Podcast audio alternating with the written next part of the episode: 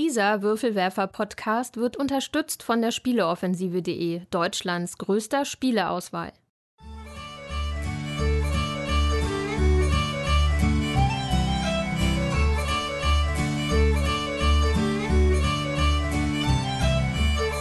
Hallo und herzlich willkommen zur neuen Ausgabe des Großen Wurfs, dem monatlichen Podcast der Würfelwerfer. Wir lieben Spiele und hier sind eure Gastgeber Steffen Rühl, Jutta Wittkavel, Thomas List und Andreas Geiermann.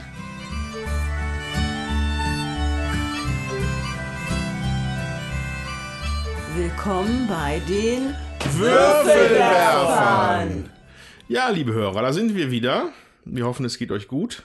Ähm, ja, wir sind wieder versammelt hier in unserer üblichen Runde, ähm, um heute über, wie bereits beim letzten Podcast angekündigt, über das Kennerspiel zu reden. So, ähm, natürlich sind wir jetzt ein bisschen zeitlich, sagen wir mal, hinten dran. weil, Old News. Old News quasi, weil das Ding, äh, ähm, es gibt schon einen Sieger. Ich weiß nicht, verraten wir den? Ist das ein Spoiler? Ich glaube Ich glaube heute nicht Ich mehr. glaube nicht mehr. Ja, also aus den drei Nominierten ist äh, Flügelschlag zum Kennerspiel des Jahres gewählt worden von der Jury. Die beiden anderen Nominierten waren Detective von äh, Ignazi Trevicek und äh, Jetzt schnell googeln. Carpe Diem. Carpe Diem. von Stefan Feld. Achso, ich dachte, ein- du suchst den zweiten Namen, der neben dem Trevicek steht. Ja, das sind ja zwei das- Leute, die das gemacht haben. ja, das der Regisseur steht halt immer irgendwie vorne in den Credits. Äh, naja. Ähm, ja, genau. Und Ja, äh, in das letzte. Voraussicht hatten wir ja Flügelschlag schon abgehandelt, ne? Ja, das äh, ergab sich ja so. Ähm, Detective wird ja auch immer mal wieder hier besprochen von uns. Bietet sich jetzt nicht so ideal an für eine Podcast-Folge. Und deswegen haben wir jetzt entschlossen, dass wir uns heute einfach mal ganz gezielt nochmal Carpe Diem von Stefan Feld angucken und allgemein dann noch ein bisschen äh, unsere Gedanken zum Thema Kennerspiel verlauten lassen. Und natürlich auch zum Spiel des Jahres. Da sollten wir natürlich vielleicht auch noch drüber sprechen, weil wir haben ja Ist ja einen auch. Gewinner. Ist ja auch. Und in weiser Voraussicht war es natürlich das, wo wir alle gesagt haben, doch, Das, das auf gar keinen Fall. das auf es, keinen es kann Fall. halt nur eines geben. Genau. Ja. Aber es kommt ja auch, Just One hat ja gewonnen, äh, bei vielen Leuten auch gut an. Und ähm, insofern sind wir da vielleicht mal wieder wie öfters mal die Ausnahmefreaks, die da gegen den Trend gehen. Andererseits muss man auch sagen, so richtig begeistert hat uns ja eigentlich nix von dem normalen Spiel des Jahres, wobei das Werwörter Wehrwörter war bei schon- uns ganz gut ankam. Ne? Das war schon ganz in Ordnung. Ja. Ja. Und äh, das Lama spielten wir so mit. Nur das Just One hat bei uns in der Runde ja nicht so gezündet. Just One hat gewonnen. Trotzdem herzlichen Glückwunsch. Ich Ja. bin sicher, wenn es vielen Leuten gefällt, hat es das auch verdient. Und äh, darauf kommt es ja an. Ja. Der finnische Tango hat doch Spaß gemacht. Der finnische Tango war ja- war herausragend. Wenn ihr nicht wisst, worüber wir sprechen, dann müsst ihr uns, äh, müsst ihr euch noch den Podcast vom letzten Mal anhören. Und die Ja. Gedanken von Tommy, die verqueren zum Thema finnischen an, Tango. an dieser Stelle einmal kurz ein, ein Disclaimer. Tommy hat, glaube ich, aufgerufen, in den Kommentaren zu schreiben, wer denn alles vom finnischen Tango äh, berichten kann. Leider ist unsere Website momentan noch kaputt. Ähm, irgendwas ist da schiefgegangen letztens. Moment. Oder- Wenn du jetzt momentan sagst, weißt du gar nicht, ob das momentan der Hörer auch dein jetziges momentan der- widerspiegelt. Zeitpunkt der Aufnahme ist die Webseite noch nicht wieder parat. Ähm, das ist keine äh, äh, böse Absicht, uns gibt es noch. Wir sitzen hier wie üblich. Ähm, leider ist da halt auf der technischen Seite irgendwas in, in die Fransen gegangen und wir waren alle dann auch irgendwie über Urlaube verteilt und deswegen haben wir da noch nicht ähm, richtig investigieren können. Investi, ja, nachgucken können. Und äh, daher leider keine Kommentare zum Thema. Aber auch ich hätte auch Zweifel gehabt, dass da jemand was zum finnischen Tango schreibt, ehrlich gesagt. Aber gut. Natürlich. Es hätte bestimmt 100 Kommentare jetzt schon gegeben. Ja. Und jetzt Schauen wir mal beim Wahrscheinlich nächsten hat jemand von euch die Seite sabotiert. Die ist, die ist, Ja, immer- das die, ist- die ist ich- abgestürzt von den ganzen so ein finnisches Update gemacht. Tango-Tänzern. Ich spüre hier auf jeden Fall so eine Verschwörung. Eine Verschwörung innerhalb der Würfelwerfer. Ihr wollt, ihr wollt mich fertig machen. Ja. Ja, Also schreibt gerne jetzt noch zum finnischen Tango. auch wenn die Website down ist, ja. Oder auch bei- Schreibt trotzdem einfach. Wobei bei Twitter ist ja bei uns bemannt, da könnt ihr uns auch schreiben. So. Genau. Ähm, über Detective würde ich natürlich nachher trotzdem gern zumindest ein paar Worte verlieren. Wie Andrea schon sagt, es bietet sich ja nicht so an, bei so einem storylastigen Rätselspiel jetzt irgendwie viel zu, zu sagen. Aber da wir ähm, alle hier zumindest bis zum dritten von fünf Fällen gespielt haben, also durchgespielt haben, den dritten Fall, sollten wir da vielleicht auch noch mal was zu sagen. Weil, ja, das wird sich ja nicht mehr ändern, selbst wenn wir es durchgespielt haben, vermutlich. Ja. Und äh, da können wir immer noch nicht frei drüber reden. Wollen wir das mal durchziehen oder machen wir erst unsere Gespielsektion? Oder machen wir es innerhalb der Gespielsektion? Ich würde sagen, wir machen erst die Gespielsektion ohne Ja, Detective. Tja, dann legen wir mal los.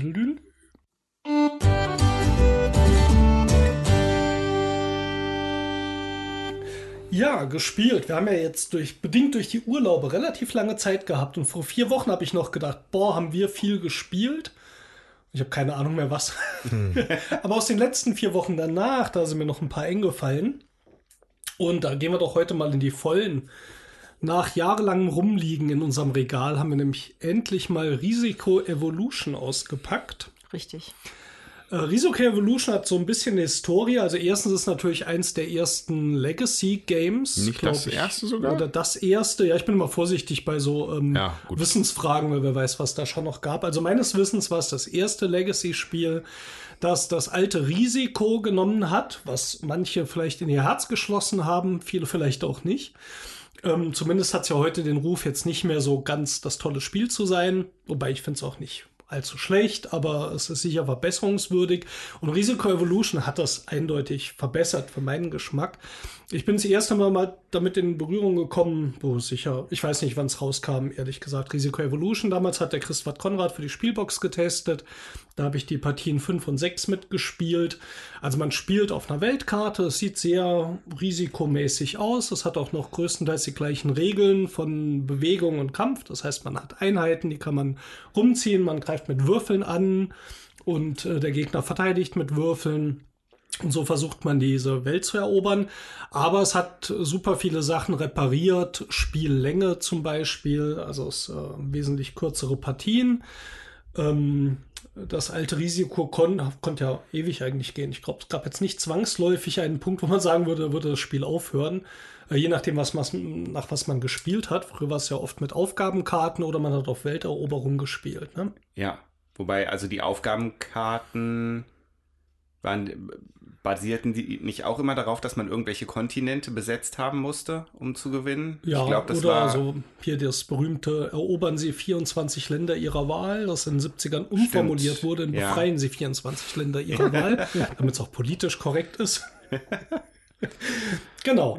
Ähm, die Aufgaben sind erstmal über den Haufen geschmissen worden. Der Spielplan verändert sich eben auch durch bestimmte Ereignisse. Zum Beispiel bekommt der Gewinner von der Partie ähm, also, nee, ich muss anders anfangen. Man kann zum Beispiel gewinnen, wenn man eine gewisse Anzahl von sozusagen Siegpunktmarkern sammelt. Ich glaube drei oder vier. Jutta, weißt du noch, wie viel von den Sternen Vier. man braucht? Vier. Und äh, ja, die Personen, die mitspielen, die noch keine Partie gewonnen haben, die bekommen zum Spielbeginn so einen äh, Stern. Wer schon mal eine Partie gewonnen hat, bekommt eine Rakete. Und ein Auslöser ist zum Beispiel, wenn in einem Kampf mehrere Raketen, drei Raketen abgeschossen wurden, dann muss man wieder so ein Päckchen öffnen, wo irgendwas rauskommt und irgendwas passiert, was ich euch nicht spoilern werde. Was mich damals schon ein bisschen gewundert hat, erstens, dass ich es wirklich gut spielte bei den zweiten Partien und dass die Spielbox damals 10 von 10 Punkten vergab, was die Spielbox echt nicht allzu häufig macht. Also es kam sehr, sehr gut an bei den Testern der Spielbox. Ich weiß nicht mehr, wie viel es letztendlich getestet haben. So, seit der Zeit liegt es hier rum und diesen Urlaub habe ich meine Mädels mal genötigt, weil Jutta mag kein Risiko. Also du kannst ja gleich was zu sagen. Ja. Ähm, und wir haben die ersten beiden Partien gespielt. Die verlaufen noch relativ mh, standardmäßig. Da gab es noch keine Legacy-Elemente so in diesem Sinne, außer dass der Sieger halt diese Rakete bekam von der ersten Partie. Das heißt, die Svea hat mit einer Rakete gestartet. Ja. Und äh, man sucht sich einen Startplatz aus. Ähm, es gibt den Kartenstapel der einzelnen Gebiete und da sind Goldmünzen drauf. Das heißt, das ganze System mit dem Einheitennachschub ist ein bisschen vereinfacht. Man muss nicht mehr so Dreier-Sets oder drei verschiedene sammeln, sondern man sammelt Goldmünzen und dann gibt es eine Tabelle. Je mehr Münzen man hat, desto proportional mehr Einheiten kann man rekrutieren. Oder man behält eben diese Länder auch, um sie also diese gewonnenen Schlachten, sage ich mal, um Siegpunkte nachher rauszumachen. Ja, die kann man nicht umwandeln. Karten, vier Karten sind ein Stern. Genau. Oder man gibt die Karten eben ab und holt sich Einheiten und holt sich die Sterne woanders, weil es gibt Städte zu erobern. Ähm, ja, Ja, jede Heimatbasis hat ja auch, äh, ist im Prinzip auch wie so ein Stern. Und wenn man, sag ich mal, ähm, vier Sterne hat oder ein Stern Mhm. und drei Heimatbasen von an, jemand anders erobert, äh, nee, zwei. Wenn man, man hat ja seine eigene auch noch, dann Genau. hat man auch gewonnen. Ja, und damit wird das verkürzt und zudem gibt's auch noch, ähm, ja, noch so einen kleinen Kartenstapel von zehn Karten, will ich nicht ins Detail gehen, aber wenn der leer ist, wird auch in dem Moment geguckt, wer die meisten Länder gerade kontrolliert, der bekommt auch nochmal einen Stern. Insofern sind ein paar Mechanismen eingebaut, die einfach das Spielende schon sehr viel wahrscheinlicher herbeiführen als beim alten Risiko. Ja, die längste Partie war jetzt zwei Stunden, die wir gespielt haben. Das finde ich, also, finde ich auch okay für so ein Spiel. Also, Ähm, grundsätzlich nochmal einmal erstmal eine Frage dazu. Also ich sehe mir hier gerade die Box an, ich hoffe, das ist sie. Ich sehe da ein Mech drauf, also so ein Kampfmech. Ja, also es gibt, ähm, also erstmal sage ich gleich dazu, das hat jetzt im Moment nicht wahnsinnig viel Bewandtnis, aber es gibt schöne Einheiten und es gibt vier verschiedene Völker, die allerdings spielmechanisch erstmal identisch sind. Die werden allerdings modifiziert durch die Spieler. Das heißt, man kann auch gleich am Anfang für seinen äh, Clan, den man sich aussucht, ähm, eine Sonderfähigkeit aus zwei wählen. Die andere wird zerrissen und weggeschmissen. Da kam das, dieses Legacy-Element auch beim ersten Mal rein. Ähm, man spielt aber als Spieler. Das heißt, du musst, wenn du das nächste Mal spielst, nicht unbedingt die gleiche Fraktion spielen. Ja? Aber die sehen so aus, die haben auch kleine Miniaturen aus Plastik, die jetzt nicht super toll modelliert sind, aber da gibt's halt auch welche, die Dreier-Einheiten-Packs sind dann halt Max und ähm, sehen ein bisschen anders aus. Also, was, also es mag, man mag mich da jetzt eines Besseren be belehren, aber ich hatte halt immer Eindruck, dass Risk halt oder Risiko halt eher so eine, so eine Echtkrieg-Anleihe immer hatte. So. Also ich weiß, es gibt ja auch Star Wars-Varianten davon, aber so, ich wusste nicht, dass es halt auch. Also es überrascht mich, dass das, wenn man das Risiko halt als Legacy auflegt, dass es halt dann trotzdem so ein Science-Fiction-Setting hat. Ich meine, es, also das, das klassische Risiko spielt ja halt auf jeden Fall auf einer Weltkarte. Ne, und du hast halt die Kontinente, die es halt gibt, und es geht halt um Befreiung. Je nach Ausgabe, genau. Das ist jetzt hier auch noch genauso. Und war eher, ähm, ich sag mal, keine Ahnung, 19. Jahrhundert oder sowas, Ja. ne, mit Kanonen und Artillerie. Hier ist es jetzt so, dass ähm, die Geschichte ist äh, und die Begründung, warum es unterschiedliche Welten gibt, dass es irgendwie tausende von Welten gibt und jedes Spiel repräsentiert eine davon. Es ist immer noch die reale Weltkarte mit den realen Ländern drauf. Das hat sich nicht geändert. Und es gibt allerdings hier auch äh, der Stamm des Bären oder Clan des Bären, der ist eher so ein bisschen urtümlich gemacht. Aber die benutzen natürlich, ja, also es ist ein bisschen modernisiert, auch vom Setting her. Aber es ist auch jetzt, also die Story spielt jetzt nicht wahnsinnig irgendwie da rein oder das Setting. Das kann man sich, glaube ich, auch ein bisschen zurechtreiben. Nachher schiebst du halt Einheiten rum und kämpfst und es wogt halt hin und her und äh, ja, hat ein paar coole Situationen. Ich äh, erinnere mich gerade an die zweite frustrierende Partie, wo ich so vor der Hauptstadt mit irgendwie, keine Ahnung, 13 Armeen stand, die letzte Hauptstadt, die ich noch erobern musste, mit drei popeligen Verteidigern. Und ähm, ja, das Würfelpech, das bei Risiko dann zuschlagen kann, zuschlug und ich zurückgedrängt wurde und ich natürlich alles reingeworfen habe und den Rest der Partie eigentlich überhaupt keine Rolle mehr spielte, ja. Ja. Und so wog das halt hin und her. Und das äh, finde ich sehr kurzweilig und hat mir auch sehr gut gefallen. Ich glaube, den Kindern hat es auch Spaß gemacht. Dafür, Ja. dass es so lang war, ist das schon erstaunlich. ja, Ja, es ist ein kurzweiliges, schönes Spiel. und Ich würde es gerne weiterspielen. ja, ich auch. Also ich Juhu. kann, ich habe ja auch mitgespielt und ähm, ja, ich kannte also Risiko ja, sag ich mal, aus den 80ern und fand das äh, nicht so erquicklich, weil das auch ewig dauerte, kein Ende genommen hat und ähm, ja, mehr so ein, so ein Kriegsspielanteil damals für mich hatte und jetzt ähm, ist das schon so, dass ich das Gefühl habe, das kann man eben auch spielen. Das ist in zwei Stunden spätestens eine Partie irgendwie abgehakt und äh, ist dann auch ganz, also wir hatten Spaß am Tisch. Ich denke, es hängt auch wirklich damit zusammen, mit wem man spielt, dass man das Ganze nicht so ganz ernst nimmt und, ähm, und äh, wir haben ja schon Steffen dann auch, als er da so aufgefahren hat, da haben wir uns dann gefreut, als die Liv äh, gut zurückgewürfelt hat und er nicht durchgekommen ist. Das hat natürlich auch ist eine ein nicht zu gewisse unterschätzender Anteil. gewisse Dynamik äh, am Spieltisch, aber damit sollte man dann eben auch umgehen können. Ne? So und ähm, Von daher ist es okay. Also, und das Blatt kann sich ja auch relativ schnell wenden. Hm. Ja, um das dann, äh, also ihr habt ja auch Pandemic Legacy gespielt, ne? Ja. Ja. Also ohne jetzt da vielleicht auf die Details einzugehen, aber ist das, geht das halt so, ist das ähnlich breit, breit gefächert, das Risk Legacy?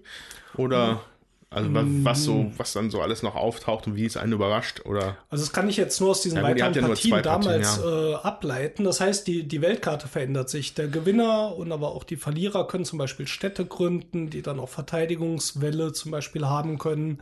Äh, es gibt Veränderungen wirklich an der Weltkarte, die ich jetzt nicht dann, also es wäre ein bisschen Spoiler, das lassen wir mal weg.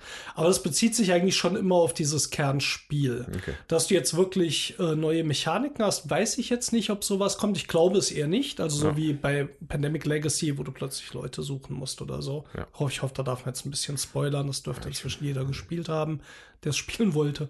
Ist jetzt auch kein großer Spoiler. Ähm, sowas, glaube ich, gibt es da eher weniger. Ja, aber die, die Welt, du kannst die, die Kontinente benennen, du kannst Kontinente äh, als Sieger einen Bonus eintragen. Wenn du diesen Kontinent besitzt, kriegst du einen Zusatzbonus zum normalen Kontinentalbonus und solche Sachen. Ja, und man kriegt auch am Anfang direkt so eine Karte mit so einem äh, Bonus oder Malus, je nachdem. Also man da ist ein Sticker drauf, den man äh, auch verkleben kann, äh, wohin man den dann gerade kleben möchte. So, das, ähm, das ist schon auch okay. Also es, man verändert was am Brett, aber es ist nicht so storylastig, würde ich sagen. Ja, dieser Sticker ist zum Beispiel, du kannst sagen, in diesem Kampf, also vom, zum Kampfbeginn kannst du sagen, hier der Verteidiger kriegt hier jetzt immer plus eins oder der Angreifer kriegt immer plus eins zu seinen Würfelwürfen. Ähm, und das bleibt aber dauerhaft. Das heißt, wenn du das Land verlierst, das du gerade verteidigst, dann wird es auch schwieriger, den rauszukriegen, der drin ist. Und das Kampfsystem ist so, äh, der Angreifer würfelt halt maximal drei Würfel, der Verteidiger mit maximal zwei, je nachdem wie viele Einheiten sind. Es werden immer die höchsten Würfel verglichen. Also ähm, wenn der eine 6, 4, 2 hat und der andere 5, 3 würfelt, dann wird die 6 und die 5 verglichen als höchste Würfel und der verliert eine Einheit. Ähm, und dann wird der nächste Würfel verglichen. Wenn der Verteidiger keine Würfel mehr hat, dann ist das schlecht halt für den Angreifer, der verfällt dann weitere Würfel. Insofern hast du auch als Verteidiger doch manchmal reicht es auch mit Würfelglück was zu machen. Ja, und dann vielleicht um das nochmal nachzutragen, weil du vorhin gesagt hast, du weißt nicht genau, wann das erschienen ist. Mhm. Das ist von 2011. Ja. Damit schon ein bisschen was her. Ja. Ähm, halt gemacht von Rob Davio. Daviau. wie man- Davio. Davio, wie man es ausspricht. Ähm, laut Wikipedia äh, tatsächlich wohl das erste.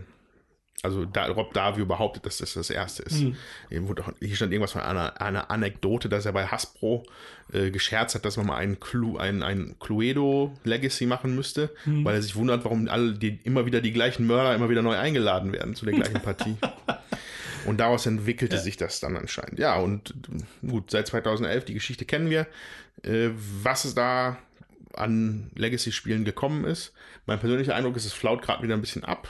Ja. Ja. Aber äh, war auf jeden Fall sehr einflussreich, Mhm. würde ich sagen. Ja, das äh, war jetzt ein langer Teil, aber ich glaube, das Spiel hat es verdient. Ähm, machte wirklich schönen Eindruck. Ja, dann möchte ich mir nochmal ähm, Quirkel vorstellen zum Thema Spiel des Jahres. Das hat ja den Kritikerpreis gewonnen 2011 und es ist ein relativ einfaches ähm, Steinelegespiel. Ich habe das die Tage mit der Nachbarin gespielt. Es geht so, dass man, jeder zieht sechs Steine äh, aus dem Sack. Auf diesen Steinen sind äh, unterschiedliche Symbole drauf, maximal sechs. Die gibt's in maximal sechs Farben. Es dürfen gleiche Symbole aneinandergelegt werden oder gleiche Farben und man darf äh, maximal Sachen in eine Reihe sozusagen legen oder eine Reihe anlegen. Und dann werden Punkte gezählt und ähm, das geht so lange, bis keine Steine mehr im Beutel sind und wer nachher die meisten Punkte hat, der hat gewonnen. So. Ähm, das ist ein Spiel, was ich immer ganz gerne wieder spiele, meistens mit Leuten, die, ähm, die jetzt nicht so Kennerspiellastig spielen, sondern mehr so Familienspiele oder auch Mensch ärger dich gerne noch spielen. Und ähm, ja, so Leute gibt es tatsächlich. Sorry, Ja. kein No Offense. Aber Ja, gut. Ähm, und das ist halt relativ schnell gespielt und da finde ich, hat's, also das hat auch den Pöppel damals zu Recht bekommen. Mir gefällt das immer noch gut, aber ich finde eben auch selten Leute, die das mit mir mitspielen, weil es denen dann doch irgendwie zu simpel ist. Aber wenn man mal so eine halbe, dreiviertel Stunde Zeit hat, kann man das gut spielen, finde ich. So richtig Zielgruppe Spiel des Jahres, wie man sich es eigentlich wünscht. ne? Ja. Kann jeder zu Weihnachten mitnehmen, zur Ja. Familie, da kommt jeder mit klar. Ja, Ähm, ja, hat manchmal ein bisschen Hauch was Langweiliges, wenn man es zu oft spielt, aber für ein paar Partien ist immer wieder gut. ja. Zumindest jetzt aus unserem Blick rausgesprochen, ne? Mhm. Ja. Ja, Quirkel. Von wem ist eigentlich Quirkel? Quirkel ist von, muss ich mal umdrehen, Susan McKinley Ross Okay. und Schmidt Spiele. Ja. Da kann ich vielleicht mal kurz noch einwerfen zu Spiel des Jahres, dass wir vorgestern auch Wehrwörter mit meinen Eltern gespielt haben. Ach. Wir hatten ja letztes Mal schon mal über Lama ja, gesprochen, ne, dass das bei meinen Eltern gut ankam. Wehrwörter war dann, wie ich schon erwartet hatte, gar nicht mehr ganz so einfach. Einfach, mhm. ne? Also da ist Lama, glaube ich, dann schon für, für um es mit meinen Eltern zu spielen, auf jeden Fall eher das richtige Spiel. Just One haben wir jetzt nicht getestet. Könnt ihr noch nachholen. Ja, liegt noch hier in der Verkaufskiste. Ja. Ja, ansonsten habe ich aber auch was gespielt, nämlich mit dem Steffen, was er, glaube ich, auch das erste Mal seit langer Zeit wieder aus dem Regal gezogen hat. Galaxy Defenders. Richtig. Ist das richtig? Richtig? Ja.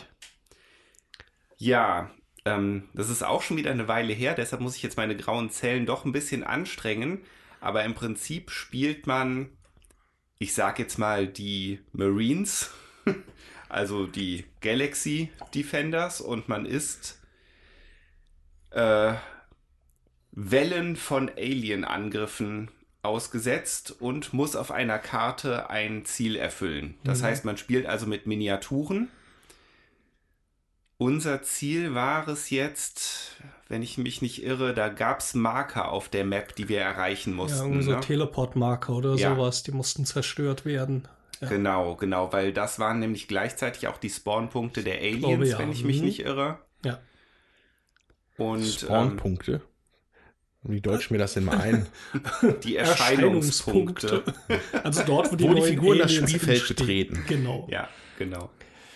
Ähm, ja, es ist halt, ähm, es ist halt eine Terrainkarte, das heißt, es gibt halt auch Verdeckung, es gibt, also es sind Hexfelder, die aber auch nochmal in, ich sag mal, Sektoren unterteilt sind, Mhm. was zum Beispiel eine Rolle spielt bei Schusswaffen. Da kann man dann halt so und so viele Sektoren weit schießen, muss aber natürlich auch freie Sicht auf das Ziel haben.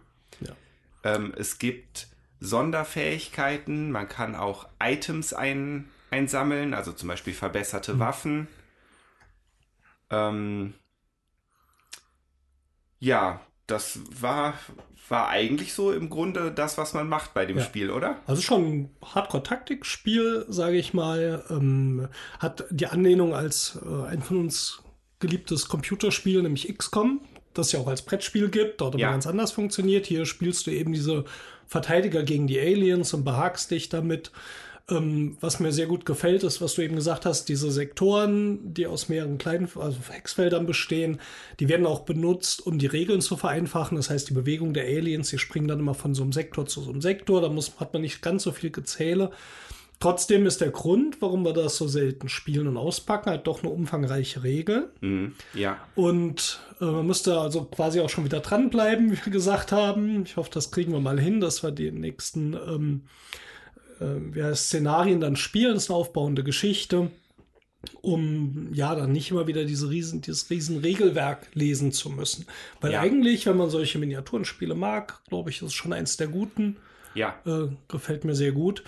Und ähm, ja, ich bin froh, dass ich jemanden gefunden habe, der es mit mir spielt, Tommy. Ja, also ich wäre auf jeden Fall auch wieder dabei.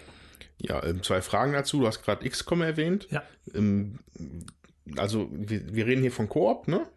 richtig? Gibt es da auch so verschiedene Spielercharaktere oder sowas? Ja, du hast also ähm, ich muss jetzt gerade mal zusammensuchen. Es gibt jemanden, der ähm, ist irgendwie eher unsichtbar auf Entfernung. Den können die Aliens über eine gewisse Entfernung nicht anvisieren. Ist relativ schnell. Es gibt, meine ich, Ist sowas dann, wie einen ist Sniper. dann eher so auf Nahkampf spezialisiert. genau. Ne? Ja, Den Sniper, den Soldaten, den Techniker. ja. Der Techniker kann ein Geschütz hinsetzen oder mit Drohnen Mhm. was machen. Also es, es gibt halt eigentlich so die, die üblichen Okay. Verdächtigen, sag Genau. ich jetzt mal. Und zusätzlich kannst du die noch ausbauen. Das heißt, äh, auch die Charakterblätter sind so ein bisschen sechseckmäßig aufgebaut. Du hast so mehrere Sechsecke für die Grundwerte und dann kannst du noch Sechsecke anlegen mit verbesserten Waffen ähm, und Upgrades machen, die auch, glaube ich, über die Kampagne dann halten. Ähm, ja, das ist alles so mit drin. Und du spielst kooperativ. Wir hatten, glaube ich, mit drei oder vier Charakteren gespielt. Haben uns, ja, ich, mit, mal mit, zwei mit geteilt. Vieren hatten wir gespielt. Also jeder hat zwei übernommen. Genau, und ich glaube, insgesamt gibt es fünf verschiedene. Und wie steuern sich diese Aliens?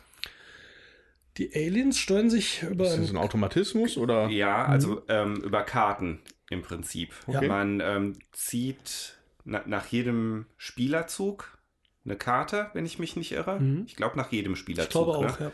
Ähm, und die Karte gibt dann im Prinzip an, welche Aliens aktiviert werden. Da gibt es halt auch unterschiedliche Typen und ähm, auch wie die handeln. Also die machen dann nicht immer exakt das Gleiche, die haben dann auch unterschiedliche Angriffs-, Bewegungs-, sonst was Die Möglichkeiten. Fernkämpfer zum Beispiel, die versuchen sich immer, wenn sie neben dir stehen, zurückzuziehen und dann aus der Ferne zu schießen. Andere werfen sich ins Getümmel. Also da musst du auch äh, ein bisschen mit spekulieren und das ins Kalkül ziehen, wie die wohl reagieren. Ja. Okay. Und man zieht auch allerdings dann immer erst nach einer kompletten Runde, also wenn alle einmal dran waren, zieht man nochmal so eine Ereigniskarte. Ich weiß jetzt nicht, ob sie wirklich Ereigniskarte zieht, aber die bringt dann für die folgende Runde tatsächlich nochmal eine neue Regel rein. Das kann sowas sein wie, man kann sich ein, man kann sich nur ein Feld weniger bewegen, weil ein Sandsturm kosmischer oder was Sturm das? aufgetaucht ist oder. Also sowas in die Richtung. Okay. Was äh, mich leicht an dem Spiel ein bisschen stört, ist dieser unendliche Nachschub an Aliens. Der hört, glaube ich, nie auf, ne, wenn keine da ist. Und ich glaube, eine Karte wird gezogen, dass sich ein Alien bewegt, wird er auch wieder gespawnt. Es sei denn, du hast die Spawnpunkte dann schon zerstört. Ja. Brettbetretpunkte. Brettbetretpunkte. Ähm, aber muss man sich halt drauf einstellen und dann äh, versuchen, die möglichst schnell auszuschalten. Und du bist dann dadurch natürlich auch gedrängt, zum Ende zu kommen Ja. und äh, das Ja. wirklich anzugehen. Es war spannend, unsere Partie. Ja, Haben wir eigentlich gewonnen? wir haben gewonnen, Gewonnen, ja. ja. ja. War aber knapp, ne? ja, also war jetzt nicht wirklich abzusehen. Ähm, Wir haben, ja, glaube ich, zwei, zwei Soldaten verloren und sind dann aber am Ende konnten wir durch geschickte taktische Aufstellung konnte, glaube ich, einer von uns durchsprinten zum letzten Spawnpunkt, ja. den wir noch Lass zerstören mich mussten zurück, und damit hatten wir vor. gewonnen. Ja, ja, ich genau. halte sie so, auf. so hat es sich angefühlt, ganz Ja. genau. Ja. genau so. Ähm, Gut, und wenn man den Spawnpunkt zerstört, ist aber auch direkt rum gewesen und daher konnten die Aliens auch, glaube ich, nicht mehr reagieren und so haben tatsächlich Ja. zwei Leute überlebt. Ja. Es gibt, Luxus. auch, es gibt auch Munition zum Beispiel. Man kann nicht unendlich lange die Waffen nutzen. Genau. Also es ist schon, es, es gibt da viele schöne. Ja, aber du musst die Munition nicht so weit tracken, dass jeder Schuss was kostet, sondern auf dem Würfeln, das sind Symbolwürfel, sind manchmal eben die Munitionverlust Icons drauf, da musst du ein Munition-Icon abgeben, von denen hast du halt mehrere. Aber es Mhm. Ja. ist nicht so, dass das jeden Schuss eintritt. Ja. Insofern Und es so gibt auch Ladehemmung, ne? Das kann auf, dein, auf dem Würfel auftauchen. Ja. Da, da musst du dann halt eine Aktion für aufwenden, um die Waffe wieder gefechtsbereit zu machen. Ist natürlich ein Zufallselement, aber also ich fand's cool. Mir Mhm. hat das gut gefallen. Es gibt inzwischen, meine ich, auch mindestens eine Erweiterung, ich glaube sogar mehrere. Ähm, war ein Kickstarter-Projekt, glaube ich, ein relativ frühes, wenn ich mich nicht täusche. Ähm, also scheint auch eine Fanbasis äh, davon zu geben, die auch weitere Szenarien und so veröffentlichen, auch auf einer Website. Da kann man sich also wohl auch richtig reingraben, wenn man das mag. Für uns reicht erstmal das Basisspiel irgendwann mal vielleicht mal durchgespielt haben. Ja. In 15 Jahren. Wir halten euch informiert. Also ein kleiner, kleiner Blick bei Gay Balking zeigt mir das hier. Es, gibt etliche Erweiterungen dazu. Das reicht dann wohl, glaube ich, von kleineren neuen Char Spielercharakteren zu Genau, da gibt es einige. Ja. Sachen. Aber ich meine, so richtig große, meine ich, gibt es auch welche. Ja, Ja, mit neuen das sieht so aus, als ob das da auch wirklich dabei wäre, ja. Ihr und, und eure Nerd-Spiele immer. Tja, Entschuldigung. Galaxy Defenders. Erstmal Daumen hoch. Äh, ja, also urlaubsbedingt habe ich wirklich nicht viel zu berichten. Äh, die ganzen Freunde, mit denen man sonst mal spielt, waren alle nicht da und keine Zeit und selber auch keine Zeit gehabt. Und insofern berichte ich jetzt einfach nur ganz kurz mal von gestern Abend, weil ich gestern Abend dann noch, weil jetzt sind die wieder da, die Leute, dann hat man gestern Abend noch mal spontan eine Runde eingeschoben. Da haben wir zwei Runden Scythe gespielt. Und ich muss sagen, mein Verhältnis zu Scythe ist schwierig. Oh. Weil ich, ich muss es einfach, glaube ich, zugeben, ich bin da ein bisschen zu doof für. Ich finde es wirklich, wirklich schwer, dieses Spiel zu spielen. Mhm. Ähm, ich kann immer, ich, ich starre immer nur im Ehrfurcht, wie mein, also einer von meinen Kumpels, der hat es am meisten schon gespielt und der durchschaut auch wirklich dann, wie man es da gut spielt. Ähm, ich, ich, äh, es ist, also vom Gefühl her, ich vergleiche es vielleicht so mit, mit Heaven und Ale, so von dieser, mhm. nicht vom Spiel, was man da macht, aber von diesem Gefühl, dass man einfach wirklich um das, man kämpft so sehr mit der Mechanik, um da irgendwie voranzukommen. Und ich weiß nicht, ob ich Scythe insofern dann so klasse finde, weil ich da, wie gesagt, ich, ich glaube einfach, ich bin da eine Spur zu dumm für oder ich denke mich da nicht weit genug rein. Vielleicht mag ich es lieber ein bisschen casual-artiger, was ich nie gedacht hätte. Mhm.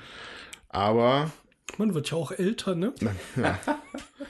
Aber äh, auf jeden Fall, ja, macht es eigentlich ja trotzdem Spaß, weil es ist wirklich, also ein bemerkenswertes Spiel, mhm. aber es ist wirklich hart.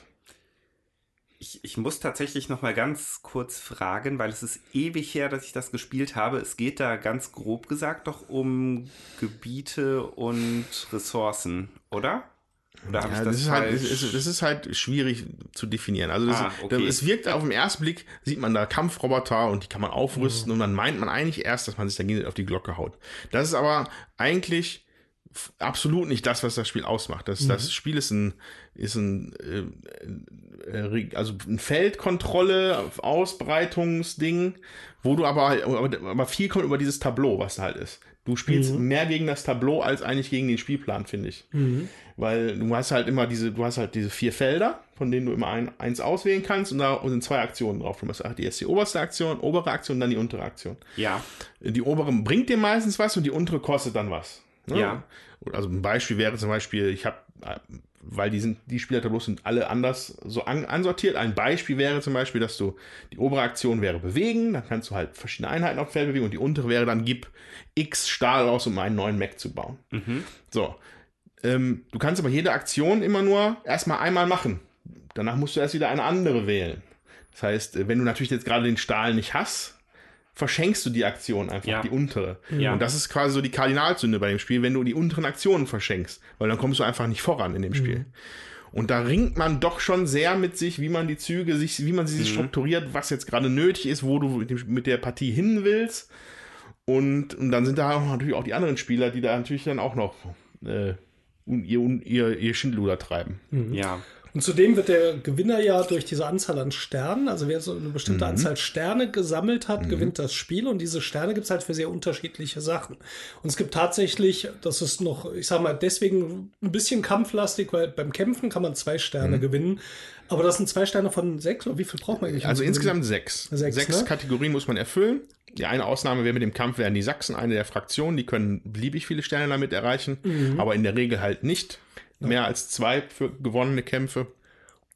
Und ansonsten werden halt andere Kategorien gewählt, wie zum Beispiel, dass du halt, es gibt in, in den oberen Bereich, ist, da, da fängt diese Komplexität einfach schon an. Auf dem Spielertableau ist oben eine Reihe, äh, wo noch kleine Klötzchen drauf liegen. Mhm. Und eine Aktion ist, ein Klötzchen von oben runter zu nehmen und in die untere Reihe zu legen. Ja. Das bedeutet, dass die obere Aktion besser wird dort und je nachdem, wo du es unten hinlegst, ja. wird die andere Aktion günstiger. Mhm. So.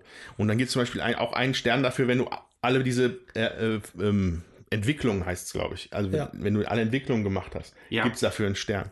Es gibt einen Stern dafür, wenn du dein geheimes Ziel erfüllst. Man kriegt zwei Karten am Anfang. Mhm. mhm. Es gibt einen, äh, einen Stern dafür, wenn du es schaffst. Es gibt zwei Leisten, die Kampfleiste, also die Kraftleiste, Kampfkraftleiste und die ähm, Beliebtheits-, Ansehen, Ansehensleiste. Wenn du die auf die höchsten Stufe bringst, gibt es auch einen Stern. Ähm, die aber noch ganz andere Implikationen mitbringen. Also diese, diese ja. Ansehensleiste multipliziert, also je höher du da bist, desto höher ist der Multiplikator an Siegpunkten mhm. nach für das, was du erreicht hast. Ja, es ist wahnsinnig komplex. Ja. ja.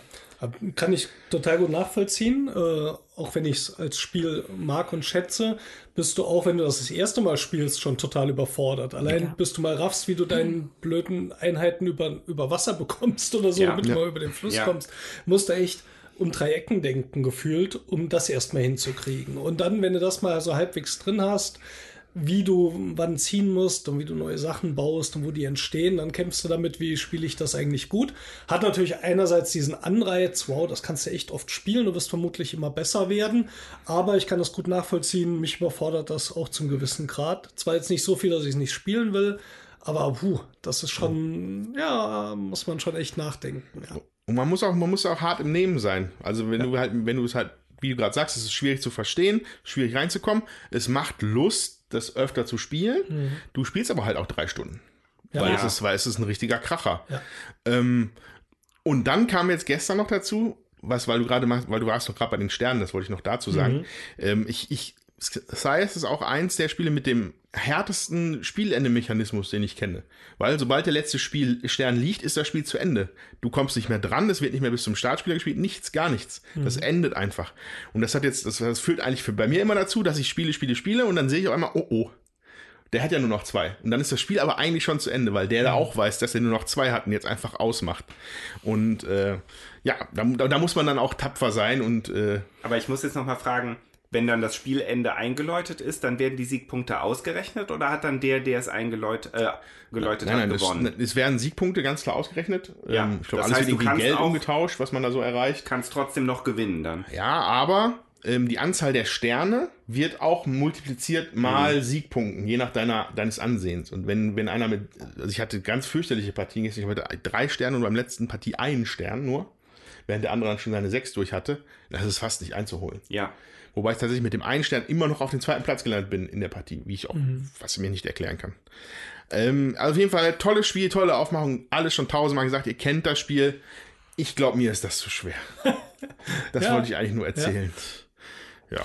Also mir hat es gerade noch mal Lust gemacht, das auszuprobieren, weil äh, ich würde es auch mitspielen, aber ich, ich werde dann einfach da wieder sitzen und mir an den Kopf fassen die ganze Zeit.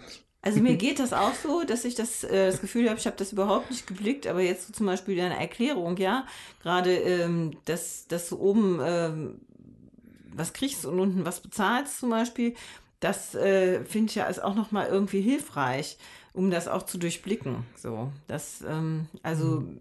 mir fällt das auch schwer und ich glaube, weiß nicht, gefühlt zwei, drei Jahre bestimmt schon her, seit ich das letzte Mal Size gespielt habe. Und ich habe es auch, glaube ich, nur ein oder zweimal gespielt. Und mir ging das ähnlich wie dir. Also ich fand es sehr, sehr verwirrend. Mhm. Ich gucke gerade hier ins Regal. Ähm, da steht auch hier Warhammer verbotene Welten, was bei mir ein sehr ähnliches Gefühl hinterlässt. Und denkst, wow, echt cooles Spiel, aber ich krieg so tierisch auf die Ömme und ich habe keine Ahnung, was ich besser machen könnte. Okay. Ja. Das hat auch sowas, das steht bei mir jetzt leider so ein bisschen auf der Verkaufsliste. Ein Freund wird das auch gerne haben. Ich denke, ich trenne mich von, weil nee, es ist echt anstrengend, sich da reinzudenken. Das ist nicht das Gefühl, was man unbedingt haben will. Mhm. Wenn man mal dann drei Stunden investiert, ne? Ja, also das heißt, es halt, du spielst halt gegen, immer gegen einen akuten Mangel an, so. Ja. Und ich, ich habe das, ich, viele Spiele machen das mittlerweile, ja. glaube ich, so als, als Kernmechanik fast schon. Ich weiß nicht, ob ich da, ob, ob das so jetzt in der Härte dann auch mein, mein Lieblings, meine Lieblingsbeschäftigung im Spiel ist. Ich, ich, ich, ich habe halt gerne immer mehr und ich kriege immer viel und ich sehe meinen Fortschritt äh, während man hier einfach wirklich auf dem letzten äh, Astloch pfeift manchmal. Und ja, auf jeden Fall aber weiterhin natürlich ein tolles Spiel, ein absoluter Knaller, aber es ist ein, ja. es liegt schwer im Magen. Autor Jamie Stegmaier. Jamie Stegmaier. Sollte man noch dazu sagen, und es erschienen bei, Stonemeyer, Stonemeyer Games. Games. Genau, aber dann auch bei Feuerland, meine ich. Ja. Ja.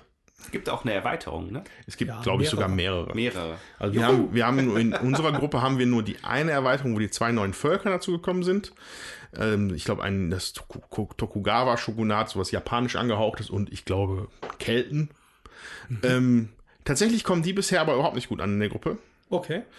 Ähm, gestern wurde dann wurde, wurde sich gerade noch schwer darüber aufgeregt, dass ähm, die haben als ein, die beiden, diese neuen haben als einzige Fraktion nicht die Möglichkeit, ihre Einheiten schneller zu machen. Also mhm. alle anderen haben normalerweise eine Mac Entwicklungsstufe ist plus eins Bewegung. Das mhm. haben die aber nicht. Und da wurde, da wurde sich dann schwer äh, darüber empört, dass es halt so lahm ist. Da muss denen. man halt mal anders spielen, vermutlich. Ja, ne? die, die, legen halt einen Marker hin und man kann dann da sogar direkt hin teleportieren. Aber bis man natürlich erstmal dahin gelaufen ist, wo man die Marke dann haben möchte. Also es ist ein anderes Spielgefühl, mhm. sag ich mal. Und dann gibt es, glaube ich, eine mit diesen Luftkampfschiffen, das habe genau. ich noch nie gespielt. Ich habe aber Gutes gehört von der Erweiterung Rise of the Fenris, Fenris oder sowas, was eine Kampagne ist tatsächlich. Mhm. Eine Story-Kampagne. Für auch nicht solo, sondern für, für mehrere Spieler. Soll wohl ganz super sein. Ja, ich glaube, die einzige Erweiterung, die wir haben, ist dieser halbe Spielplan, den man dazu ja. kaufen kann, weil der Spielplan, der dabei ist, hat auf der Rückseite die Hälfte eines doppelt so großen Spielplans. Das heißt, da sind die mhm. Hexfelder mhm. viel größer und da kannst du diese andere Hälfte dazu kaufen und hast richtig viel Platz, weil das brauchst du eigentlich bei dem Spiel, weil ja. relativ viel auf den Hexfeldern stehen kann. Und was ich mir trotzdem wünschen würde, auch wenn wir es nicht oft auspacken, sind diese geilen äh, Rohstoff- Tokens aus Metall, glaube ich, oder? Ja, also die, die, die, haben wir, die, die haben wir tatsächlich in unserem in unserer Gruppe wurden die mal zum Geburtstag verschenkt an mhm. den Besitzer von Size.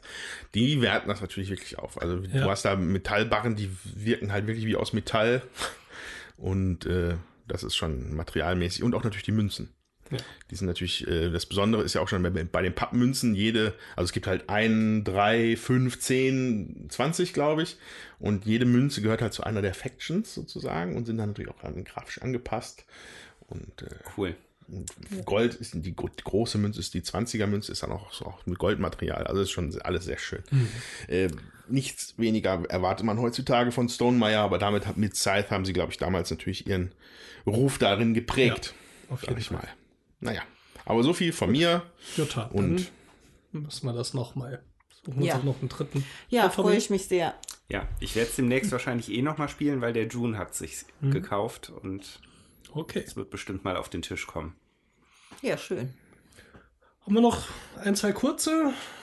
Ja, ich kann das kurz machen, sag ich mal, weil ich bin ja eh nicht so der gute Spieleerklärer. Ich habe ähm, Dynasties gespielt von Matthias Kramer, erschienen bei Hans im Glück, Vertrieb Schmidt-Spiele.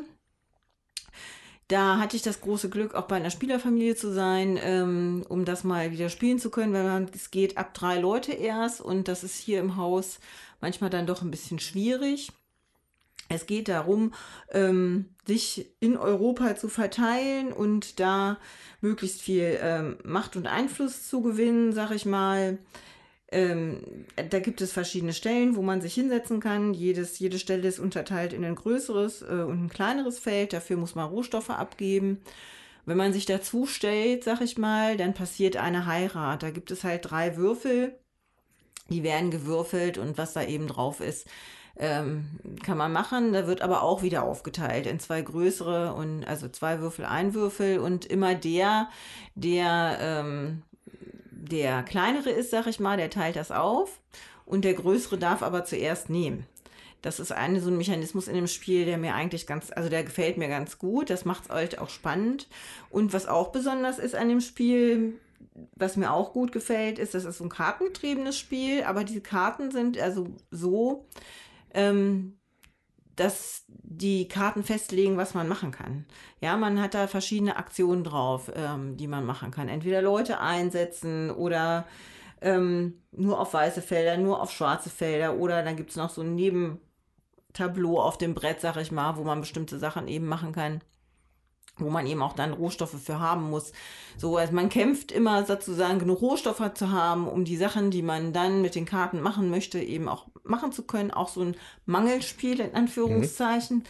Ähm, ist aber durchaus interessant und ich hatte das jetzt bestimmt ein, zwei Jahre nicht gespielt und äh, da nochmal in die Mechanik reinzukommen, ähm, macht Spaß ja, und ich, ich würde es, wie gesagt, gerne nochmal spielen. Also es ist jetzt kein, ähm, also es will ich schon in den Kennerspielbereich packen, ist jetzt kein, Einst also kein leichtes Spiel, aber äh, hat durchaus seine Reize und dadurch, welche Karten man kriegt, äh, spielt sich denke ich, auch jedes Mal wieder anders. Hm. Schönes Spiel. Gut, dann werde ich, ähm, wo wir es vielleicht schon mal erwähnt haben, noch mal kurz über Mythos Tales sprechen. Äh, der ein oder andere wird sich vielleicht in die 80er zurückerinnern. Da gab es Sherlock Holmes Criminal Cabinet. Äh, das ist eine Reihe von Fällen in Buchform gewesen mit ein paar Zeitungen, die mitgeliefert wurden und einem Stadtplan. Und man musste nachdem die Aufgabe gestellt wurde, mit möglichst wenig Zügen diesen Fall lösen und hatte so die Möglichkeiten, die auch Sherlock Holmes zur Verfügung hatte. Es gibt ein Adressbuch, da steht als Adresse dann wieder ein Abschnitt drin, den man lesen kann, genauso bei Orten, zu denen man fährt. Ähm, und man findet Informationen in diesen Zeitungen. Und das Lustige war auch, dass im ersten Fall die erste Zeitung zählt, im zweiten Fall aber die erste und zweite Zeitung, also auch in zurückliegenden findet man manchmal Hinweise. Und das wurde umgesetzt neu als Cthulhu-Thema unter dem Namen Mythos Tales. Und man muss mit ein paar erweiterten spielmechanischen Feinheiten genau das gleiche tun. Da gibt es auch noch so ein paar Marker, wie man sich entschieden hat oder was passiert ist. Also die Spielmechanik ist leicht aufgebohrt im Vergleich zu dem Sherlock Holmes. Wir haben hier ähm, zwei Fälle gespielt. Einen mit dir, Tommy, glaube ich, nur. Ne? Genau, ne? den zweiten. Den zweiten. Und ähm, gefiel mir sehr gut. Das macht das Gleiche, was das Sherlock Holmes Criminal Cabinet gemacht hat. Und das gefiel mir damals auch schon sehr gut. Äh, man spielt eine Geschichte durch, muss entscheiden, welche, welchen ja, Hinweisen man quasi nachgeht.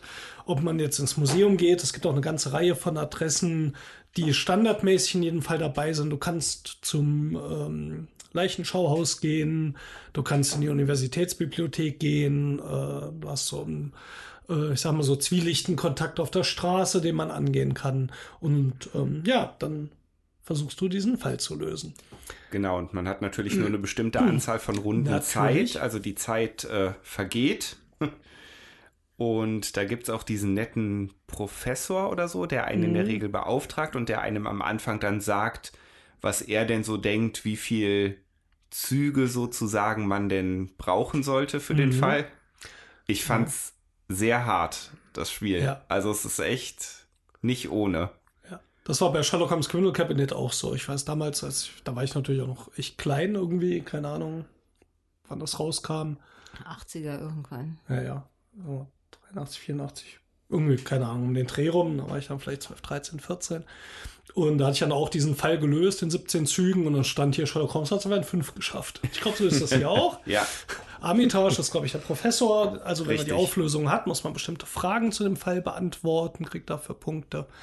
Ähm, und es gibt eben auch, glaube ich, dann die Musterlösung, auch in diesem, da bin ich jetzt gar nicht mehr so sicher. Und da kann man sich gegen vergleichen. Wie ja. gut hat man es denn geschafft und mit wie vielen Zügen hätte man es schaffen können. Und es war, glaube ich, ist es, ist es hier nicht auch so? Man kann auch sagen, dass man es nicht weiß.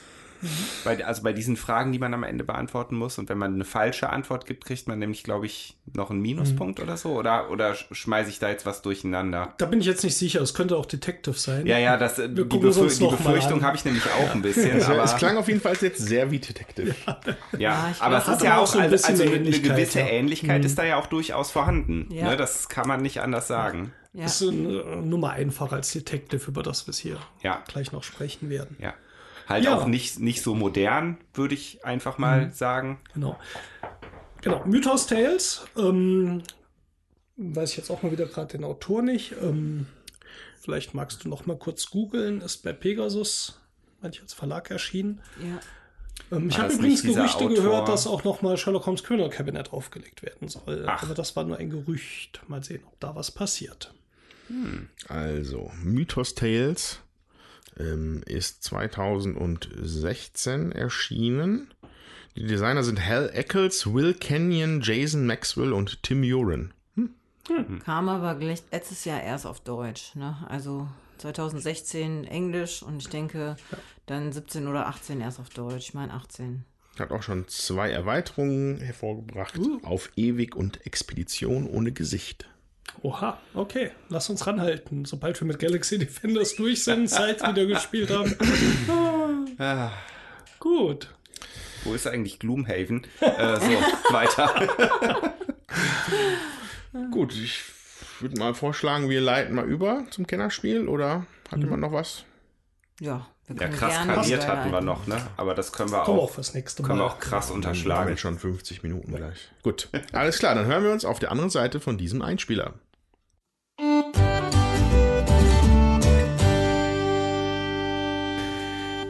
So, da sind wir wieder. So. Kennerspiel.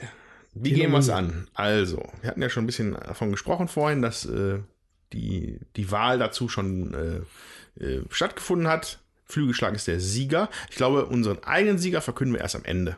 Mhm. Ja. Ähm, dann würde ich sagen, ist jetzt vielleicht der Zeitpunkt, vielleicht um ein bisschen über Detective zu sprechen. Mhm. Bevor wir, also Flügelschlag haben wir ja schon ausführlich, können dann einen ganzen eigenen Podcast gewidmet. Ähm, vielleicht im Resümee erzählt man noch was dazu, das brauchen wir aber, glaube ich, nicht nochmal erklären. Deswegen jetzt reden wir ein bisschen über Detective und dann über Carpe Diem, glaube ich.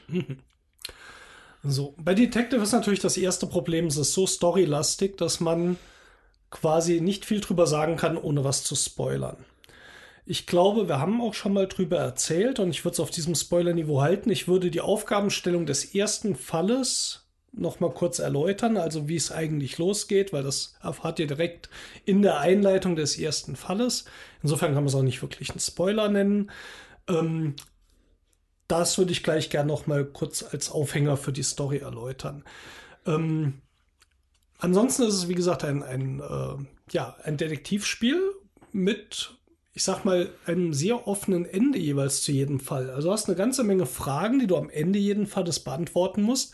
Es steht aber nirgends, ist das nun richtig oder falsch? Also du kriegst zwar eine Punktzahl, aber du sagst nicht, ja, das war eigentlich die Lösung oder der war es gewesen oder an diesem Ort hat es stattgefunden. Das bleibt eigentlich im Dunkeln.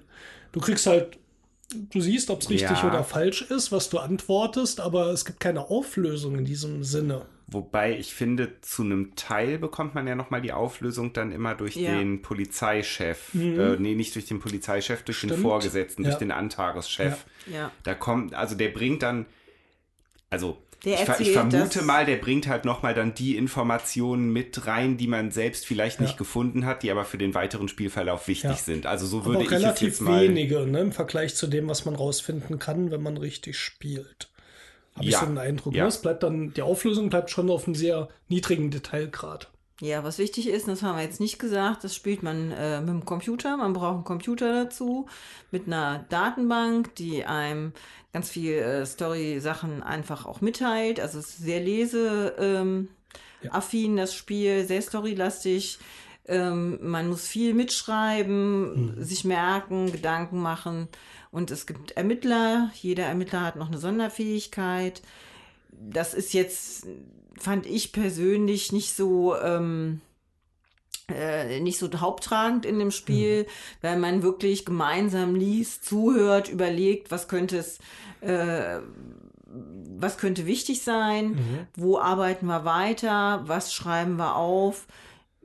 Genau, weil, genau wie bei Sherlock Holmes Criminal Cabinet, die Zeit ein Genau. wichtiger Faktor ist. Das heißt, es gibt eine Anzahl von Stunden jeden Tag, es gibt eine Anzahl von Tagen. Man kann ein paar Überstunde machen, die aber nachher als Minuspunkte auftauchen. Ähm, das, was tricky ist, ist, dass man nicht immer weiß, wie lange was dauert. Das heißt, wenn man einen Ort jetzt erkunden möchte und dahin fährt, dann weiß man schon üblicherweise aus ein, eine Stunde, um hinzukommen. Und am Ort, wie lange es dann dauert, wenn ich im Leichenschauhaus irgendwas angucke, das kann dann, das kann offen sein. Es kann ein oder drei Stunden dauern. Ja. wo, wobei ich das bisher das Gefühl habe, also ne, vielleicht einmal kurz um den Stand mitzuteilen. Ich glaube, wir wir spielen es alle und wir sind alle beim dritten Fall von fünf. Durch, Ja. genau. So, die haben wir alle, die haben wir schon hinter uns gebracht, also haben wir schon eigentlich einen guten Eindruck, glaube ich, gewonnen. Ähm, ich glaube, man kann schon so über den Daumen abschätzen, wie lang was dauert, finde ich.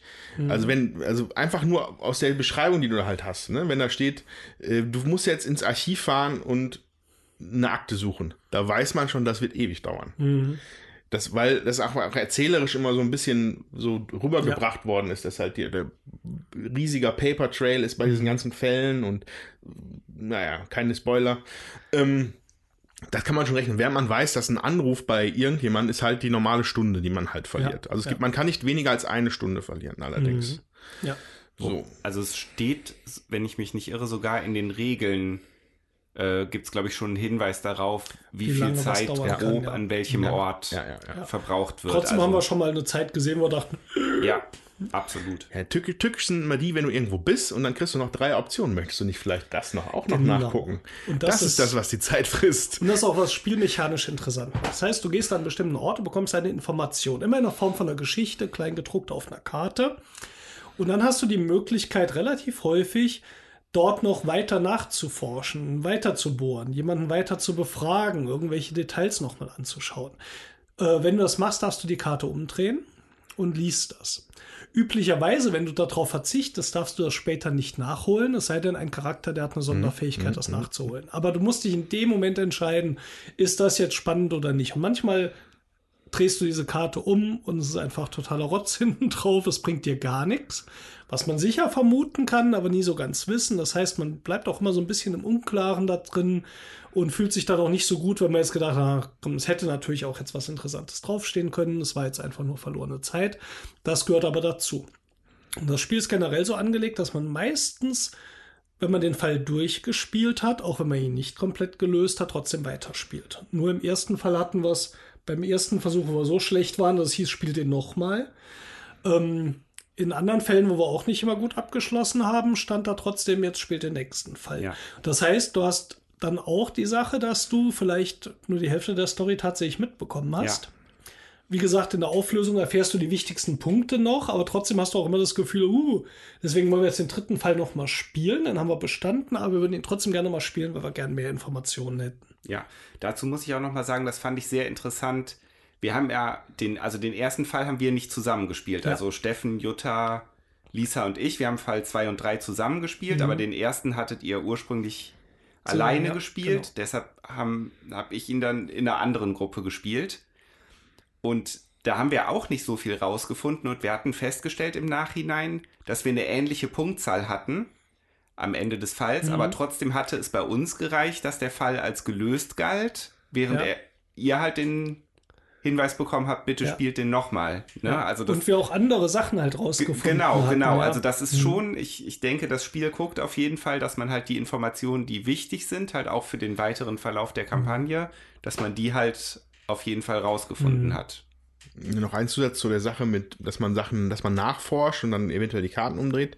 Ähm, da kommt auch nochmal so ein Brettspielartigerer kleiner Aspekt dazu, weil man da oft Marken für abgeben muss. Also die, ja. die Spieler, Charaktere, die man wählt, bringen einen bestimmten Vorrat an Markern mit.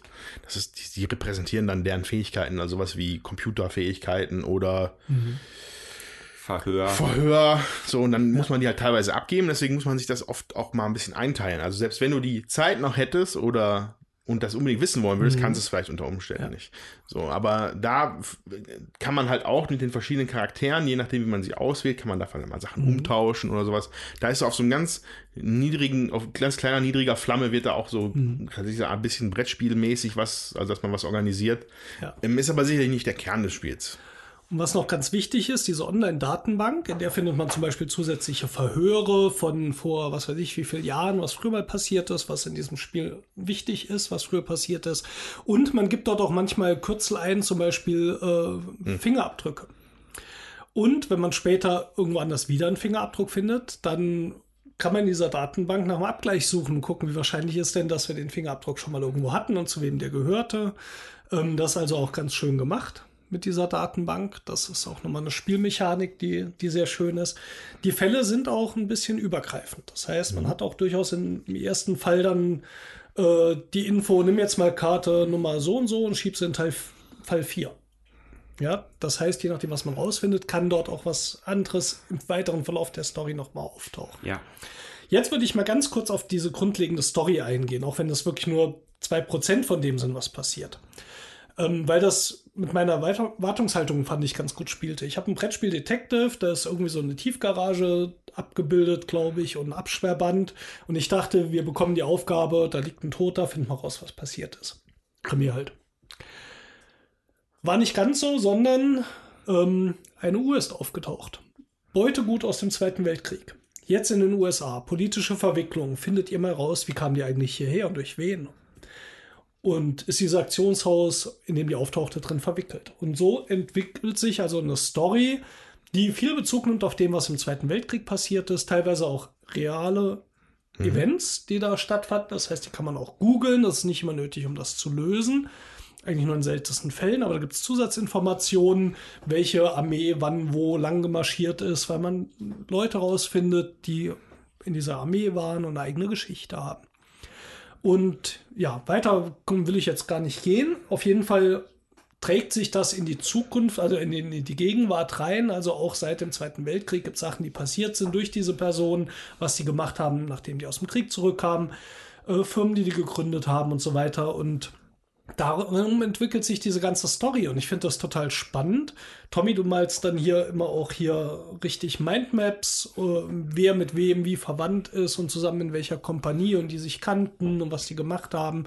Und du musst eigentlich viel Material sammeln, viel aufschreiben ja. und das wirklich im Kopf auch haben. Du kannst die Karten nicht irgendwie nochmal einfach nachlesen, also rein vom Handling her, sondern musst dich wirklich reindenken. Wer war was und so löst du diesen Fall, ja. Ja, also fand ich ganz schön, dass du, dass du gerade gesagt hast, dass sich das überrascht hat.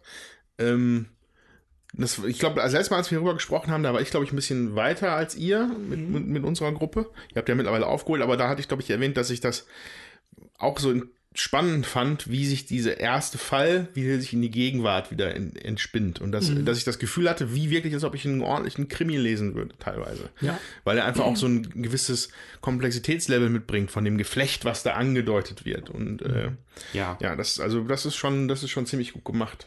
Ähm, ich bin wirklich gespannt, wo es jetzt am, wo es am Ende hingeht. Mhm. Zwei Fälle haben wir noch. Ähm, ich, eine Frage an euch nur. Mhm. Wurde schon jemand verhaftet? Bei euch? Ja. Naja, gut. Mehr sagen wir dazu nicht. In Fall 2? Auch nicht auf dem Mikro. Da ja. reden wir gleich, wenn das Mikro aus ist, nochmal drüber. Ja. ähm, so. Ja, und das war halt auch einer der Nominierten zum ähm, Kennerspiel. Genau. Ähm, sicherlich ein würdiges, würdiger Kandidat, meiner Meinung nach. Ja. Ähm, ja. weil, er, weil er halt sowas, äh, war nicht auch ein, diese, diese Exit-Spiele, waren die nicht auch mal ein Kennerspiel vor ein, ja. zwei Jahren? Ja, waren sie auch, ja. So, also das ist natürlich, da ist Detective nochmal ein ganz anderer Anspruch, finde ja, ich. Ich wollte gerade sagen, also hier wird viel mehr Wert noch auf die Story gelegt und es ist viel verschachtelter ja. und ähm, wenig, auch nicht so gimmicklastig, sage ich mal, wie diese Exit-Spiele. Die Exit-Spiele hast du ein Problem, das du jetzt löst. Und gefühlt bei Detective solltest du vieles von der Story echt im Kopf behalten, auch ja. aus vorangegangenen Fällen, um das einsortieren zu können. Ähm, da ist eine ganz andere Denkleistung, glaube ich, nochmal gefragt, weil du bei den Exit-Spielen ein Problem hast, das du gerade angehst. Und den Luxus hast du bei Detective nicht. Ja, ich finde es auch deutlich komplexer. Ich finde sowieso, ähm, dass die äh, Kennerspiele, also die Nominierten zum Kennerspiel dieses Jahr in meinen Augen diesen Namen wirklich verdient haben. Es ist alles viel komplexer, äh, als ich das als letztes Jahr empfand. Und ähm, ich finde, von daher ist das auch äh, wirklich richtig auf der Liste. Ja.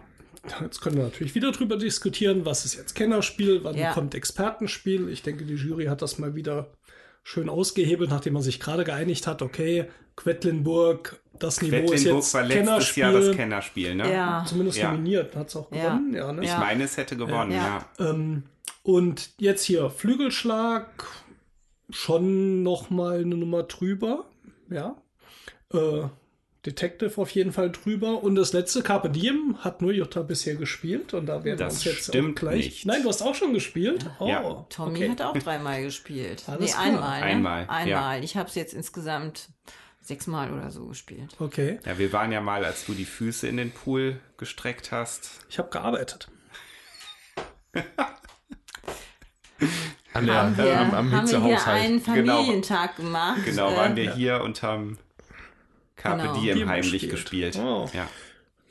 Gut, dann würde ich vielleicht vorschlagen, wir bringen es mal auf den Tisch und dann gucken wir uns das mal an. Sagen noch zwei Worte dazu, was Steffen und ich vielleicht auf den ersten Blick so da sehen. Mhm. Und Jawohl. dann legen wir los. Ein Stefan Feld-Spiel sehen wir da.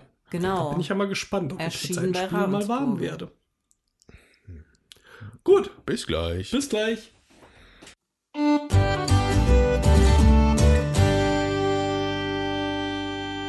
Was sehen wir denn? Oder was seht ihr ja, vielmehr? Salve, liebe Zuhörer. Also. Salvete. Bitte. Salvete. Sagt man, also ich habe jetzt einfach mal Salve gesagt, weil es hier alles ein bisschen römisch aussieht auf der Box. Hat man das gesagt in Rom? Salve. Nee. Ave Cäsar? Ich weiß nicht.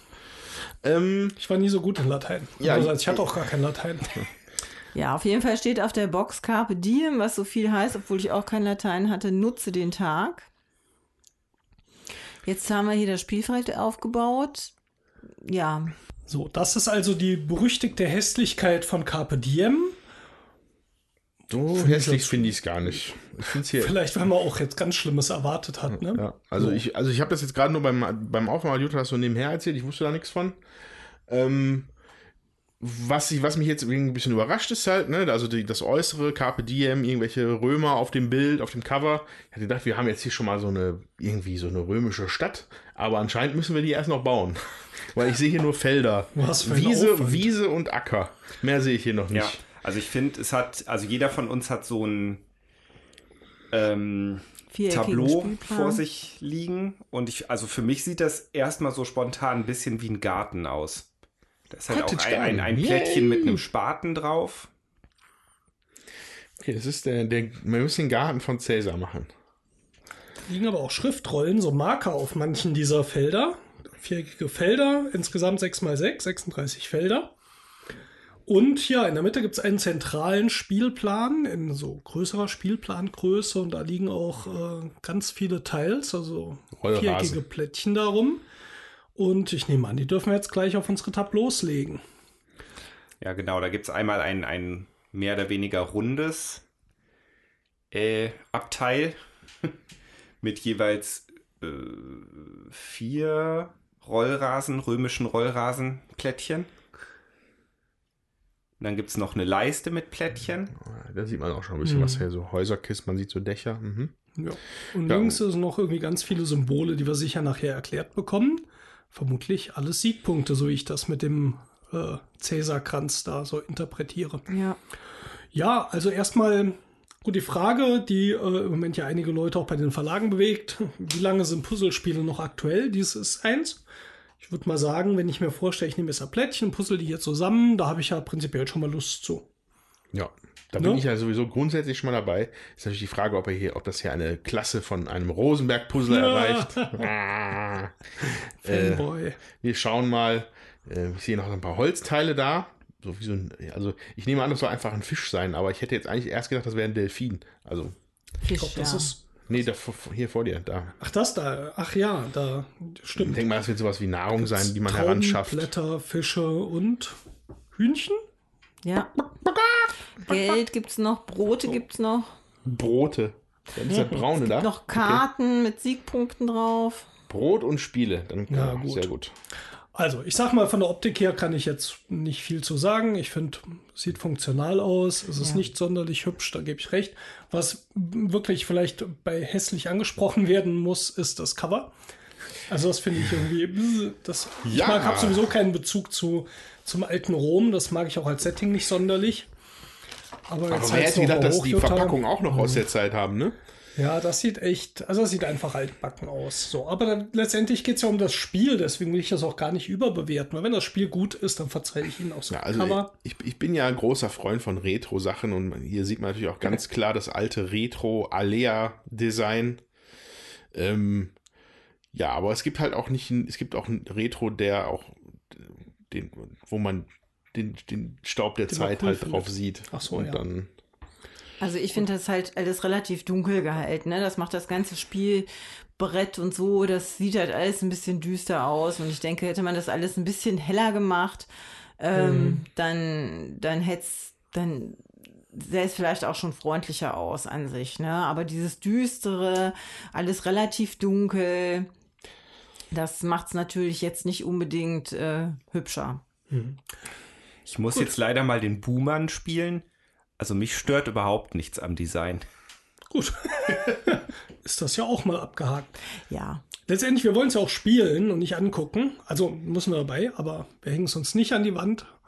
Und insofern würde ich sagen, lass uns doch mal spielen und dann gucken wir, was es spielerisch bringt, weil das ist doch viel interessanter. Auf Veni, jeden Fall. Vici. Was? Vici? Watti? Ich hatte kein Latein. Lucius rusticus est. Also ich kenne das aus Asterix natürlich, wo die meiste meiner Lateinbildung her ist. Und da stand immer, ich unter dem, Sch- das heißt Sternchen, ich kam, sah, siegte. Errare humanum est. Genau. Jetzt kramt hier jeder seine letzten Lateinkenntnisse vor. Wir werden sehen, wir werden spielen und dann werden wir gucken, ob die Lateinkenntnisse nötig waren oder nicht. Jetzt habe ich den Satz vergessen. Ich fürchte die Däne ja auch, wenn sie Geschenke bringen. Gibt's auch bei Asterix, ja. Also, gut, wir spielen jetzt. Das ist interessanter. Bis, Bis gleich.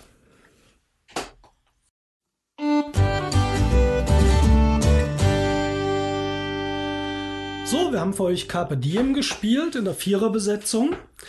Ähm, ja, es ist ein Puzzlespiel, wie wir eben schon bei der Begutachtung der Auslage vermutet haben. In der Mitte gibt es dieses Rondell, das besteht aus sieben Plätzen, auf denen jeweils vier Puzzleteile liegen.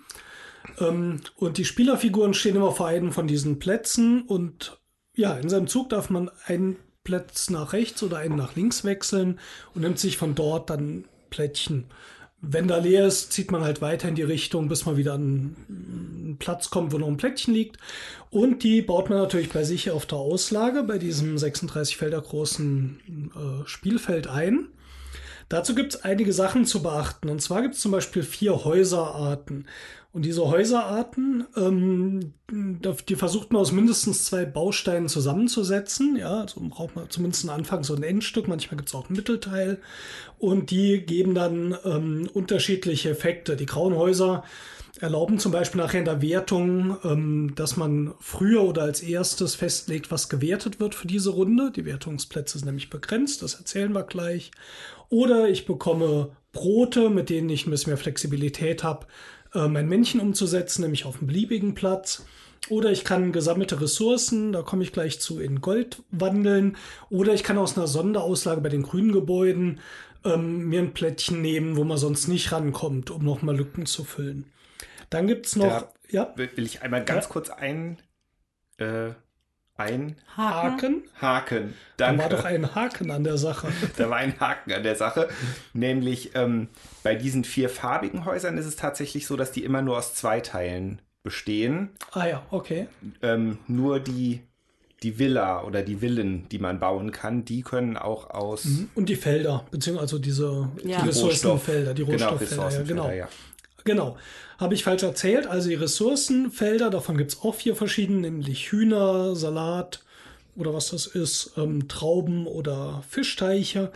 Die können auch aus Meeren bestehen. Und wenn man so ein, ein Teil fertig gepuzzelt hat, bekommt man eben die Ressource, Anzahl Felder minus eins.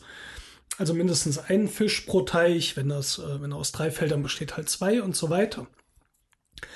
Ähm, da sind, glaube ich, erstmal die wichtigsten Sachen. Es gibt dann noch so Einzelfelder, ähm, die können wir gleich besprechen. Was, glaube ich, dann so der Kniff ist, dass wenn alle Puzzleteile entfernt sind in einer Runde von den vier Runden, dann gibt es eine Wertung, da liegen Wertungskärtchen aus und äh, die liegen in so einem 3x4-Raster aus und man kann seinen Wertungsstein zwischen zwei Karten legen und diese beiden Karten für sich werten und die sind dann auch erstmal für die Spieler, die können an dieser Stelle nicht nochmal einen Stein werten. Da aber jede Karte ja mindestens zwei Anlegestellen hat, kann natürlich jemand auf der anderen, auf dem, auf dem anderen, äh, auf der anderen Stelle äh, die Karte vielleicht trotzdem nochmal werten. Ähm, und da ist der Kniff, ähm, dass es auf dem Puzzlefeld eines jedes Spielers sind bestimmte Felder belegt mit solchen Schriftrollen. Und mit diesen Schriftrollen rückt man auf einer anderen Leiste vor, mit dieser Schriftrollenleiste. Oder auch bei diesem Fertigstellen von den grauen Häusern rückt man da zwei Felder vor. Und wer auf dieser Leiste am weitesten vorne ist, der darf als allererstes seinen Wertungsstein setzen, was relativ mächtig ist. Ja. Und ähm, ja, da muss man also auch versuchen, da mitzuhalten. Das ist, glaube ich, erstmal so die, die Grundmechanik. Ähm, ja, vielleicht mag mal jemand anderes noch ein paar Details ausfüllen. Ja, vielleicht um die Wertung mal noch ein bisschen mhm. ähm, genauer zu erklären. Da gibt es grundsätzlich erstmal zwei Möglichkeiten. Die eine ist Wertungskarten, bei denen man was abgeben muss. Das sind mhm. in, der, in, der, Regel oder sogar immer dann Ressourcen. Mhm. Ähm, wobei es auch Gold gibt. Das ist quasi eine Joker-Ressource. Die kann man dann immer statt einer anderen abgeben. Und das andere sind Wertungskarten, wo man was haben muss. Also zum Beispiel, wenn man zwei Salatfelder hat, kriegt man so und so viel Siegpunkte. Mhm. Und man muss, wie gesagt, immer, dadurch, dass man sein Plättchen zwischen zwei Karten legt, muss man immer beide Karten werten. Wenn man eine der Karten nicht werten kann, weil einem die Voraussetzung fehlt, kriegt man vier Minuspunkte. Mhm. Und ansonsten kann man aber, wenn man die Bedingungen mehrfach erfüllen kann, auch mehrfach Punkte absahnen. Wenn man zum Beispiel statt der zwei Salatfelder vier hat, bekommt man die doppelte ja. Punktzahl ja. der angegebene. Einmal kurz nachgefragt, ist das wirklich Salat oder sagen wir das nur so salopp? Also ich sage jetzt ganz klar Salat, aber ich müsste jetzt in der Regel nachlesen. Die liegt da, ich komme da gerade nicht dran. Lass mich mal gucken, wie der Salat offiziell heißt. Moment. Auf der zweiten. Gärten. Das ist ein Garten. Gartensalat. Gartensalat. Und er produziert einen Garten. Produziert Produkt. ein Salat, ein Grünzeug.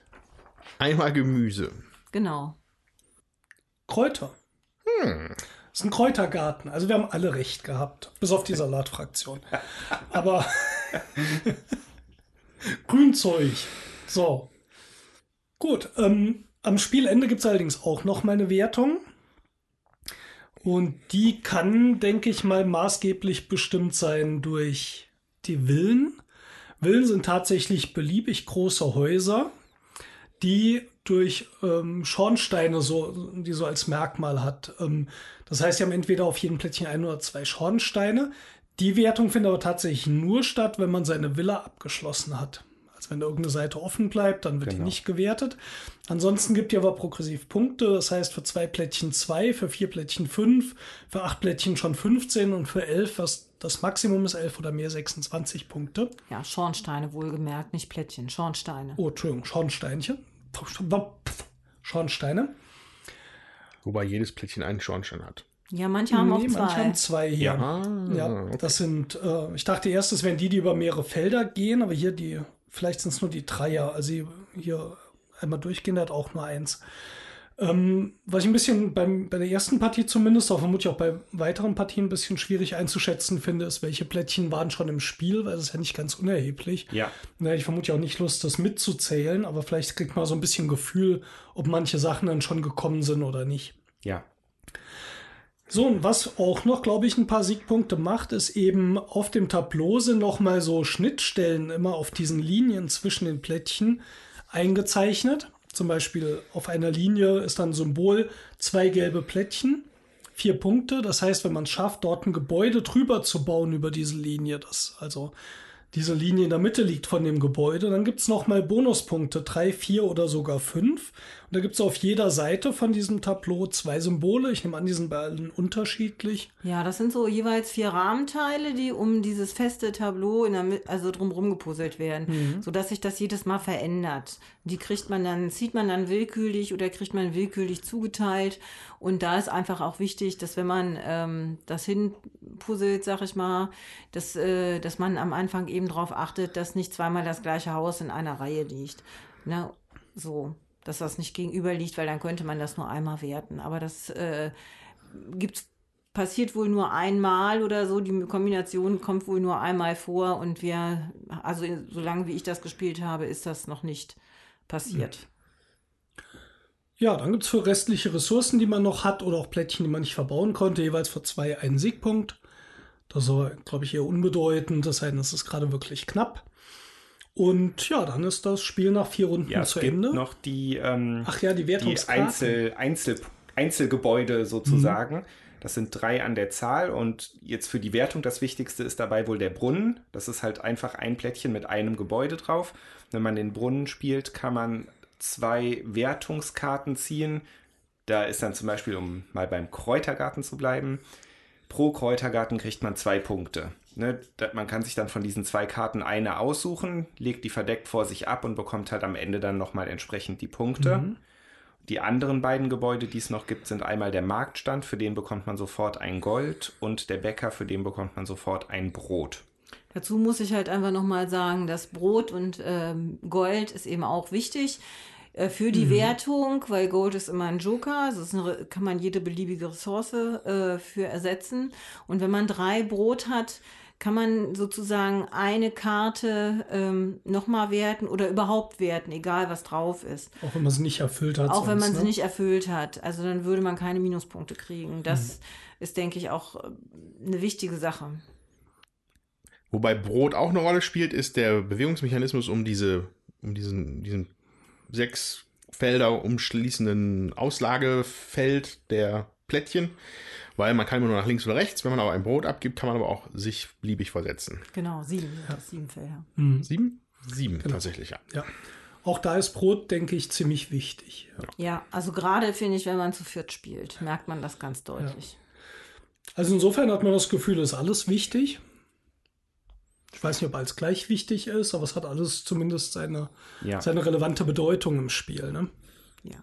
Also was wichtig ist, ist, sag ich mal, dass man äh, insgesamt pro Runde sieben Plättchen zieht, sag ich mal, ähm, oder auf diesem Rondell sich siebenmal bewegt und sieben Karten dann eben nimmt und ähm, äh, spielt man mit weniger Leuten, wird die Aufla Auslage komplett äh, aufgefüllt. Bei drei Leuten wird halt, sobald nur noch ein Plättchen, da liegt das Plättchen entfernt. Bei zwei Leuten liegen nur noch zwei Plättchen auf einem so ein Viererfeld, werden die entfernt. Ja, also da wollte ich ganz kurz zu sagen, was die Jutta meinte. Ich finde, das ist auch auf jeden Fall ein ganz erheblicher Unterschied. Also dadurch hat sich beim Viererspiel meinem Empfinden nach jetzt alles viel mehr geknubbelt und es gab mehr Enttäuschung, sage ich jetzt mal, Ja. weil Plättchen schon weg waren. Ja. Ne, weil die Gefahr besteht im Dreier und wahrscheinlich dann auch im Zweierspiel noch weniger. Weniger. Wir Weniger, haben noch weniger. einen, einen wichtigen Noch Punkt, glaube ich, bei der weniger, Regel genau. vergessen. Und zwar, das erste Plättchen wird auf ein festgelegtes Feld gelegt und alle anderen Plättchen, die Ja. man nimmt, müssen tatsächlich orthogonal benachbart angelegt werden. Das heißt, äh, du bist auch sehr davon abhängig, welche Plättchen du kriegst, weil du kannst nicht eins mal woanders hinlegen in der Hoffnung, es später noch Ganz genau. anzuschließen. Das wäre nämlich Ganz jetzt, genau. Das wäre nämlich Jetzt genau fallen wir drüber her. Nein, nein, nein, nein, nein, nein. Also mal gucken, aber nein, eigentlich nicht. Ähm, was ich an der Stelle halt genau wegen dem Punkt, den Steffen gerade gesagt hat, mal kurz Mhm. zur Debatte stellen wollte, ist: Ist das überhaupt ein Puzzlespiel oder ist es ein Domino-Spiel? Ja. Oder ist Domino ein Puzzle? Das weiß ich gar nicht. Aber zumindest, Mhm. ne, also ich bin halt in Erwartung gegangen, dass man sich hier ein Puzzle spielt. Ne? Ich, Ja. man, man kennt ja meinen Rosenberg-Fetisch mit den Puzzle, Odin und so weiter und Mhm. so fort. Und da würde ich halt erwarten, dass ich halt an den Feldern rumbasteln kann, wie ich möchte. So, hier muss man halt Mhm. anlegen an andere schon vorhandene. Was ja einen, den Puzzle-Aspekt deutlich verändert. Wobei es bei Spring Meadow, glaube ich, auch. Also ich bin ganz Ja. bei dir. Es verändert den Puzzle-Charakter auch so weit, dass ich auch zwischendurch dachte, es ist eigentlich nicht Puzzle, weil ich würde gern was nehmen und anlegen. Aber ich bin auf vielerlei äh, Sachen eingeschränkt, nämlich die Teile, die ausliegen. Plus sie müssen passen zu denen, wo ich anliege, von der Art her, plus sie müssen an die Kanten passen, die frei sind, ähm, ha- habe ich hier das Gefühl, es ist relativ wenig Auswahl. Also wenn du das als Puzzlespiel spielst, um zu gucken, wie du die Sachen so hinlegst, dass du sie später vielleicht noch angeschlossen kriegst, ist nicht die richtige Strategie hier. Insofern bin ich bei dir. Ob das jetzt, also definitionsmäßig, keine Ahnung. Ähm, aber ja, ich habe so das gleiche Empfinden. Das ist kein reines Puzzle. Ja, ist echt schwer jetzt drüber zu reden. Aber es fühlt sich anders an als andere Puzzlespiele. Also ich finde es schon einen großen Puzzle-Aspekt, weil ich finde, man darf eben auch diese äh, Außenreihe halt nicht äh, außer Acht lassen. Also das, was drumherum liegt, wovor man, äh, wofür man am Ende vom Spiel dann eben auch noch Punkte kriegt. Man muss schon gucken, was liegt denn aus da? Wo gehe ich denn? Also man darf, muss auch vielleicht mal zwei, drei Züge vielleicht im Voraus planen, in der Hoffnung, dass die Plättchen da noch sind äh, um zu gucken, okay, wenn ich das da hinlege, dann kann ich da und da das und das hinbauen. Das äh, ist, finde ich, auch schon wichtig. Und ähm, jetzt ist es mir heute so gegangen, ich habe zwei äh, Gebäude gar nicht geschafft. Das ist eher selten. Also normalerweise äh, komme ich einmal drum rum oder habe vielleicht einmal ein Gebäude nicht. Und diesmal waren es zwei. Also ich jetzt als Einpartiespieler habe nicht das Gefühl, dass ich hier vier Felder im Voraus planen kann. Da kommen drei Leute nach mir. Wenn ich dann noch mehrere Schritte im Vorfeld planen will, das heißt, in der Zeit kommen sechs bis neun Plättchen raus, die andere Leute nehmen. Da, also das finde ich, ich fand das überhaupt nichts mit zu Vorplanung. Das war, ich kann hoffen, dass was liegen bleibt. Und ich hatte auch Ja. dieses eine, äh, dieses eine Plättchen, war plötzlich waren alle hier am Abschließen der Villa. Ich habe eine riesen Villa gebaut, ich brauchte ein Abschlussplättchen. Und ähm, das fand ich schon einen bezeichnenden Punkt im Spiel, der mir auch missfallen hat. Ich habe dieses abschließende Plättchen bekommen, weil es kein anderer genommen hat. Was 22 Punkte waren bei einer Wertung bei mir von 80 Punkten. Das liegt aber wirklich daran, hätte es jemand anderes genommen, wäre das von 22 auf 0 zurückgegangen. Und das Gefühl hatte ich mehrmals im Spiel gehabt. Ich habe durchaus geschaut, wo ich hinpuzzeln kann. Ähm, habe mir auch die Plättchen rausgeguckt. Habe auch manchmal noch ein bisschen geguckt, was der Nachbar vielleicht braucht. Aber wenn dann, wie du, Tommy, eben wieder anfängst, jemand eine Villa neu zu bauen, dann ist die ganze Planung einfach hinweg. Also das ähm, finde ich sehr schwer vorzuplanen. Ich kann mir vorstellen, dass es mit zwei Spielern deutlich einfacher ist. Deutlich mehr Sinn Ja. macht. Vielleicht, wenn mehr Plättchen da ausliegen, auch mit drei Spielern. Aber bei vier Spielern, da tut sich so viel. Ja. Ähm, nee, also Vorplanen fand ich da jetzt du, du tust, aber die Chancen, dass du da richtig planst, fand ich sehr, sehr gering. Na gut, man kann ja gucken, wo gehen die anderen Leute hin und wie hoch ist die Chance, ein Brot auszugeben, wie geben die ein Brot aus oder nicht. Und da habe ich dann schon das Gefühl, okay, ihr steht da, wenn ich jetzt Pech habe, geht ihr dahin, wenn ich Glück habe, da. Jetzt liegen da, liegt da auch auf der Seite und auf der Seite das gleiche Plättchen, dann habe ich meine Wahrscheinlichkeit höher. So kann man schon überlegen. Also Überlegung ja, aber gerade bei dem Brot, ich habe zum Beispiel, um an ein Brot zu kommen, musste ich erst noch ein silbernes Plättchen, äh, die Bäckerei bekommen, mhm. die auch noch irgendwo auslag, um dann auf die andere Seite zu wechseln, dieses letzte Teilchen zu nehmen. Aber das war tatsächlich so, es hatte funktioniert. Ich habe die Bäckerei bekommen. Ich konnte rüberwechseln, das Teilchen nehmen. Es hätte aber zwischendurch sowohl jemand das Teilchen mehrfach nehmen können, als auch die Bäckerei hätte vorher weg sein können. Äh, also mich, also das ist für mich dann keine Planung, wenn ich mich so drauf verlassen muss, dass das halt gerade dann passt, weil ich kann es nicht einschätzen, ob du jetzt ähm, noch mal anfängst, hier eine Villa zu bauen. Wenn du was halbfertig hast, kann ich vielleicht schon sagen, hm, wirst vermutlich gucken, dass du das fertig bekommst, aber es sind viele Sachen, die nicht so eindeutig sind, finde ich. Also mir, ich fand es schwierig jetzt einzuschätzen, was ihr als nächstes macht. Da muss man schon sehr viel gucken. Ja. ich verstehe deinen Punkt. Absolut. Ich habe jetzt selbst eigentlich gar nicht geguckt, was ihr so macht. Ich habe einfach nur für mich geguckt mhm. und habe da halt versucht, möglichst so zu bauen, dass ich halt noch möglichst viele Optionen offen habe mit den noch vorhandenen Teilchen. Mhm. Also so, dass ich jetzt nicht auf einen mhm. bestimmten Teilchentyp oder so festgelegt bin, sondern mehrere Möglichkeiten habe. Und da hatte ich grundsätzlich für mich auch das Gefühl, dass das ganz gut funktioniert hat. Mhm. Das mit der Villa, da haben wir ja eben im Spiel schon mal kurz drüber gesprochen, kann ich nachvollziehen. Ähm, ich hatte beim ersten Spiel, wo, in dem wir zu dritt gespielt haben, da habe ich meine Villa, die auch relativ groß war, früher abgeschlossen, also in der vorletzten Runde, weil ich halt Angst hatte, dass ich sie später nicht mehr abschließen kann.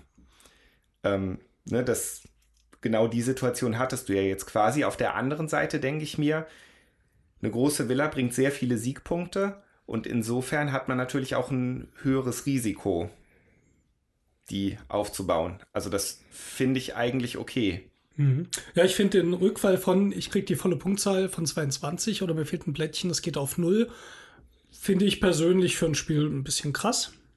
So. Ja. Und es gab auch noch einen anderen Punkt, wo mir das so ein bisschen negativ aufgefallen ist mit den Folgeeffekten. Also es war jetzt einer mit diesem Bäckerei bekommen plus dieses Plättchen. Und das andere war, als ich am Rundenende auf ein Plättchen spekuliert hatte, das mich auf dieser Wertungsleiste weiter nach vorne bringt, dass ich mir früher ein Plättchen aussuchen kann. Das hatte natürlich jemand genommen, äh, einfach auch so. Ich glaube nicht mal, dass ihr da jetzt groß geguckt habt.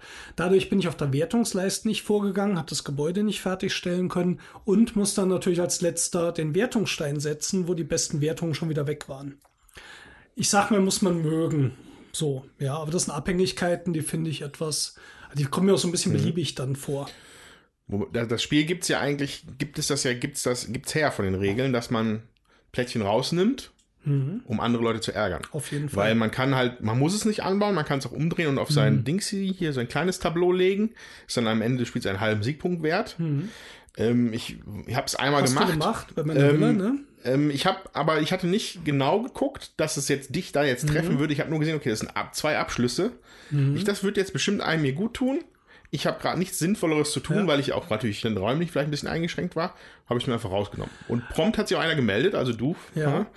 Ähm, also es gibt schon her, ähm, Leute damit zu ärgern.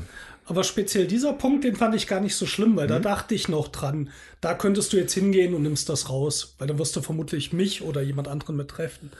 Ähm, wo ich es schwieriger finde, ist bei diesen etwas indirekteren Sachen, wie mit dem, ich kriege das Silbergebäude noch zusammen, gehe auf der Wertung nach vorne und habe dadurch zwei positive Effekte, die beide wegfallen können, wenn jemand anderes das nimmt. Mhm. Die fand ich störender als dieses direkte, okay, ich baue hier auf die große Villa und du nimmst mir das Abschlussstück weg. Das ist ja irgendwo legitim und vielleicht auch noch erwartbar. Mhm. Ja.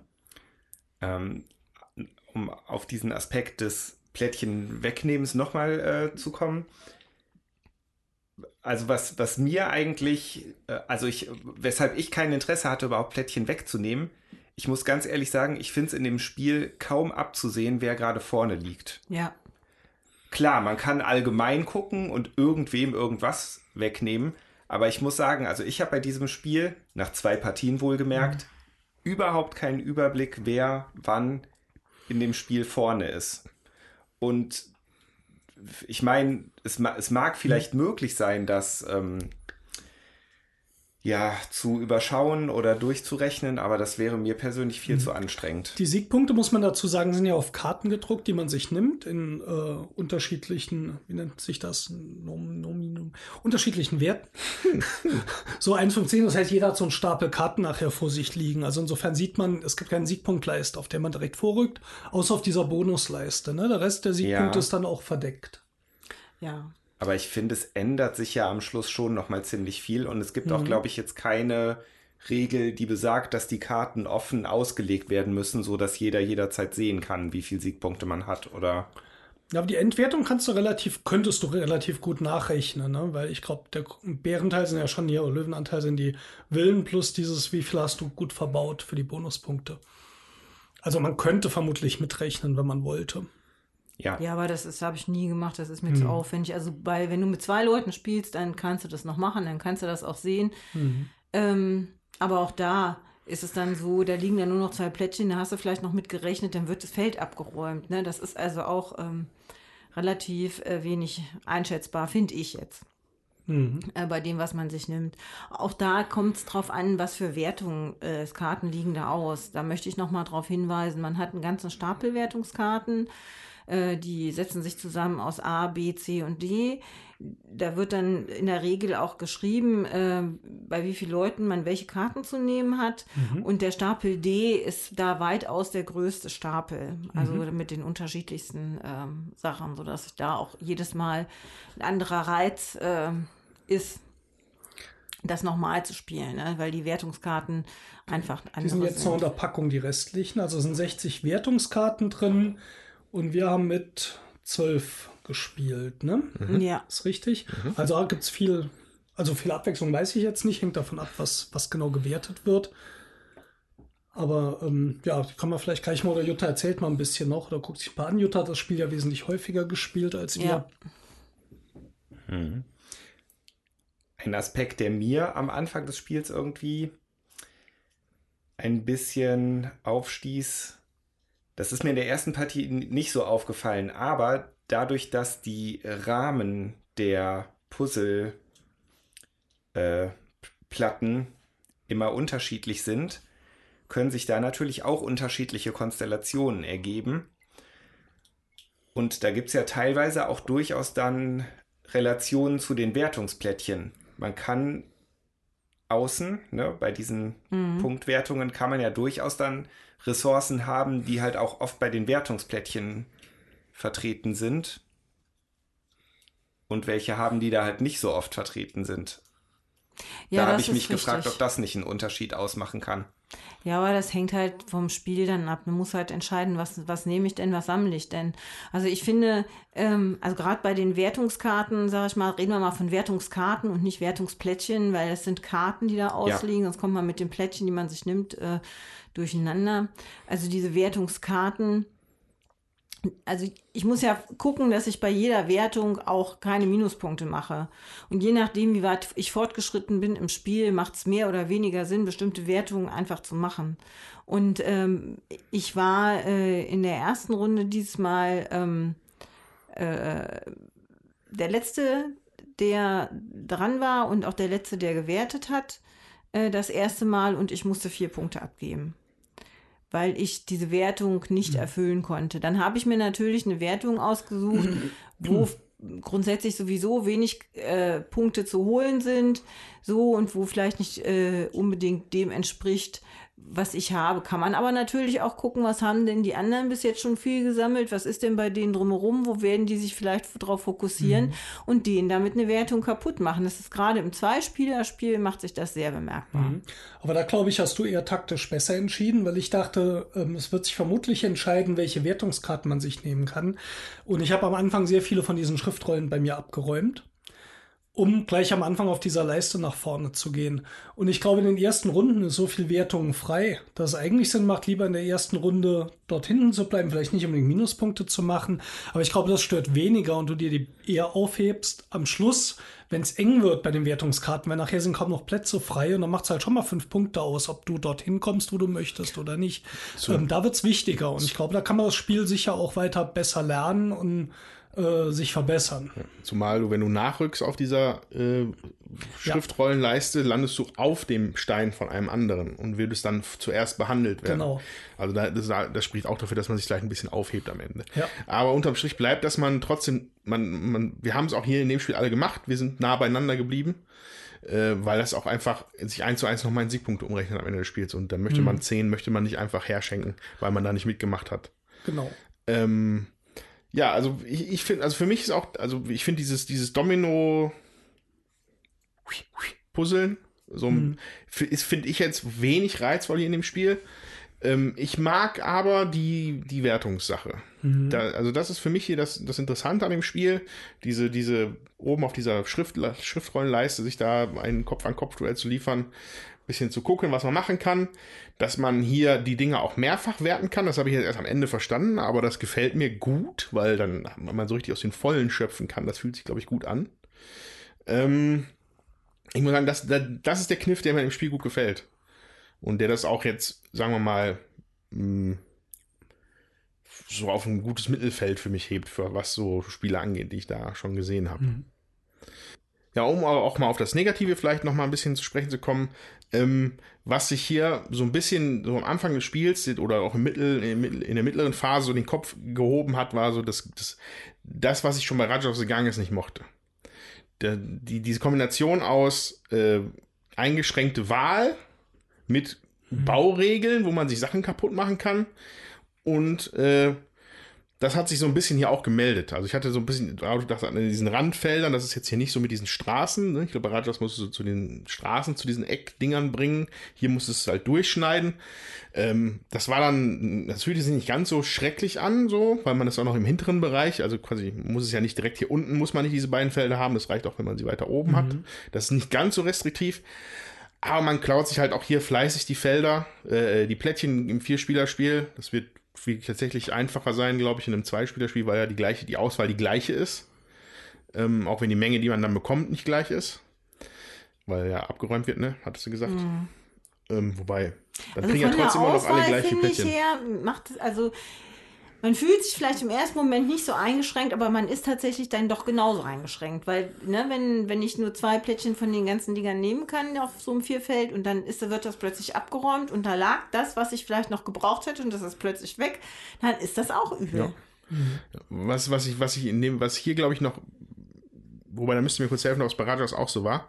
Weil ich hatte mich irgendwann gefragt, dieser Stapel an, sagen wir mal, ein Stapel von B-Plättchen, das sind jetzt hier die mit dem dunkelgrünen Hintergrund. Ja. Die kamen in der letzten Runde auf den Tisch und sind halt ja. halt vor, vor, allem Endstücke. Das wiederum fand ich ganz schön. Ne? Also, dass man am Ende halt tatsächlich nochmal so ein Gefühl bekommen kann, okay, ich habe hier was abgeschlossen. Ähm, ist aber vielleicht dann auch irgendwo eine Krücke, dass man, weil, weil man halt sich vorher nicht, weil man vorher vorher wirklich nicht viel abschließen kann, weil es sich halt gegenseitig so ein bisschen weggeklaut wird. Mhm.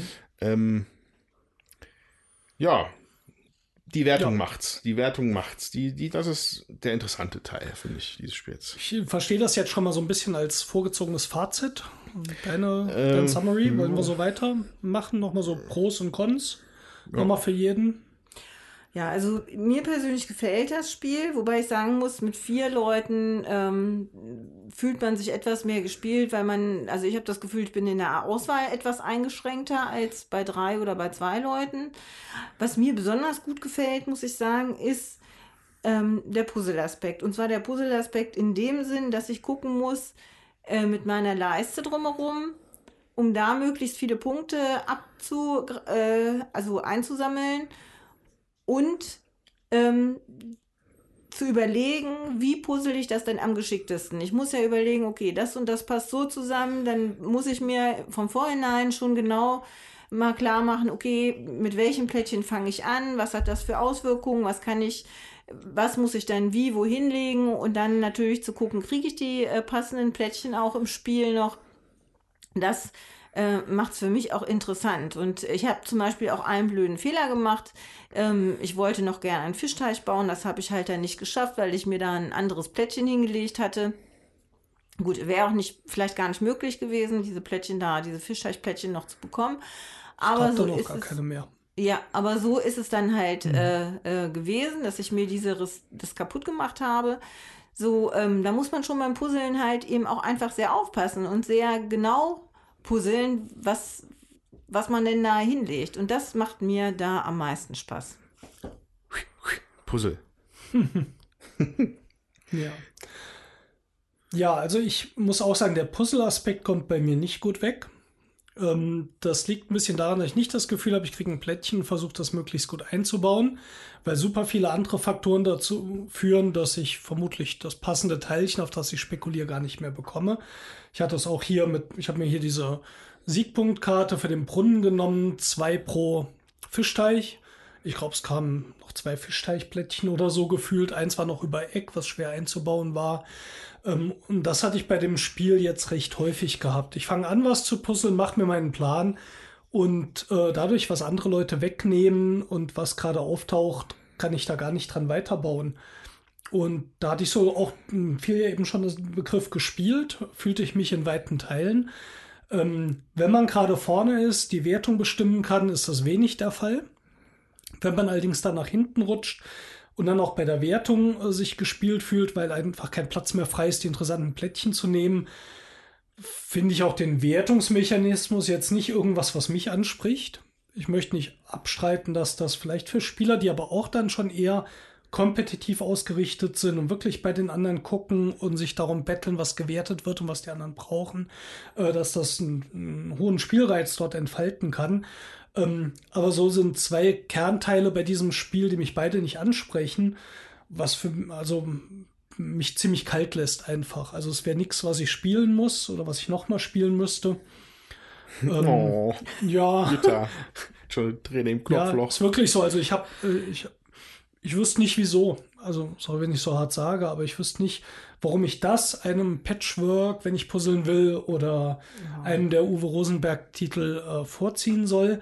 Es sei denn, ich mag dieses, ich prügel mich mehr drum und ich gehe hier bei der Wertung nach vorne. Ich will kompetitiv was zusammenbauen. Ähm, das ist ja jetzt nicht, was ich vermutlich gerade ähm, suche als Spiel. Ja, aber ich glaube, da entfaltet das vermutlich durchaus seine Stärke. Ähm, und Jutta hat es ja auch schon oft gespielt und, und hat da auch den Reiz dran, glaube ich. Ähm, aber für mich ist es nix, muss ich sagen.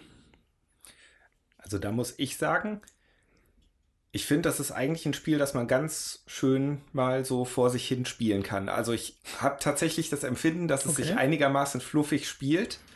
Selbst in unserer sonst ja eher grübellastigen Runde habe ich nicht das Gefühl, dass irgendwie große Downtimes da sind. Man Stimmt hat immer allerdings. mal hier und da was zu gucken und zügig. zu überlegen. Ja. Man, ne, es wird immer so sein, dass Sachen nicht funktionieren. Dafür funktionieren vielleicht andere. Ich hätte persönlich überhaupt kein Interesse daran, das kompetitiv zu spielen, in dem Sinne, dass ich halt jetzt bei anderen gucke, wo kann ich was mitnehmen. So, für mich ist das eher so ein äh, für mich hin lege und Puzzlespiel und am Ende gewinnt halt jemand und mich stört dann ehrlich gesagt noch nicht mal, wenn ich halt weniger Punkte habe als andere. Das- ist dann halt einfach so. Ich fand es aber jetzt wirklich beide Male eigentlich nett und fluffig, sage ich mal. Ne? Es wird auch für mich jetzt sicherlich nicht das Spiel sein, dass ich äh, ganz oben im Spieleschrank äh, stehen habe. Also ganz oben in dem Sinne, dass ich es als erstes raushole. aber ähm, ich weiß nicht, ich finde es so eigentlich nett zum Vor sich hinspielen. Thema Rom ist natürlich Pillepalle. Ja, also, ja, okay, dann, ne, ich, obwohl ich ja diese äh, Fazitrunde eingeläutet habe, ähm, gibt es sicherlich noch was zu sagen, auch zu Thema Präsentation. Wobei das, glaube ich, vielleicht eher in den letzten 15 Minuten gleich kommen wird, wenn wir es mit anderen Sachen vielleicht vergleichen. Ähm, Finde ich hier allerdings relativ unspektakulär. Hm. Ähm, das, das reicht, also aber insofern, aber mit der, mit der Unspektakularität, das zieht sich aber auch durch das ganze Spiel, von der Box über das Material hin Mhm. zu den Plättchen. Ähm, die, die, diese Häuser haben alle die gleiche Form, haben halt eine andere Farbe. Also dass ich, da hätte ich mir ein bisschen mehr, ein bisschen mehr Musik dran, vielleicht hätte ich mir da gut vorstellen können. Mhm. Ähm, ich würde mich auch an so eine Straßenecke stellen, mit so einem Schild. Äh, äh, Carpe Diem ist kein Puzzlespiel, überzeugt mich vom Gegenteil. Also, wie gesagt, ich habe ja diesen, ich habe andere Erwartungen, wenn ich von Puzzlespielen rede, anstatt dieses Aneinander anlegen, wie bei diesem, was echt so dominoartig daherkommt für mich hier. Ähm, was aber durch diesen Wertungsmechanismus, der einiges Fleisch am Knochen hat, wie der Steffen das ja gerade auch schon erläutert hat, ne, wenn man denn sowas sucht, äh, durchaus interessant sein kann. Und ich bin halt auch sehr zufrieden, dass das nicht das Kennerspiel geworden ist. ja. Äh, ja. ähm, ja, sollen wir dann die letzten, sollen wir dann jetzt mal ein bisschen Revue passieren lassen? Da gibt es noch was zu Carpe Diem.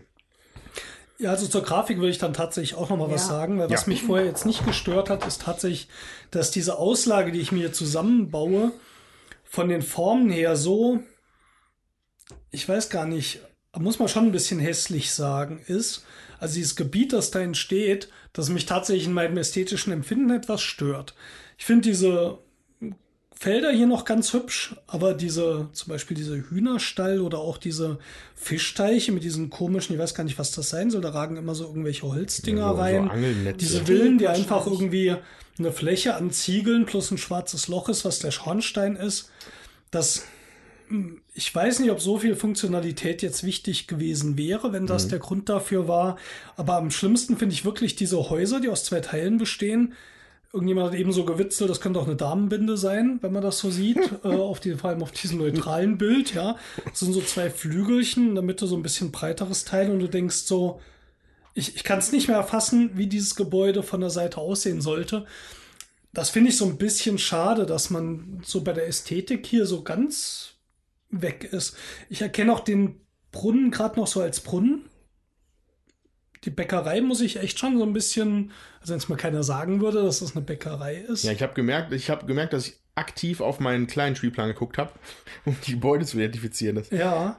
Naja. Ja, aber vor allem diese, diese komischen Vierer, vier Gebäude da oben, das halt eins grau, eins braun, eins gelb, eins dunkelgrün. Hm. Nö, also bitte, da, da geht ein bisschen mehr. Was mich daran stört, ist ähm, die Farbigkeit. Also dieser Spielplan ist ja grundsätzlich hellgrün und dann sind dann die Gebäude drauf. Und ähm, dieses Grün ist so, ich sag mal, intensiv oder die anderen Farben heben sich zum Teil ja so wenig von ab. Das macht mir eigentlich eher Sorge. Ja, also ähm, der äh, Hühnerhof, der geht da fast so ein bisschen drin unter, weil das alles so ein Mischmasch irgendwie ist.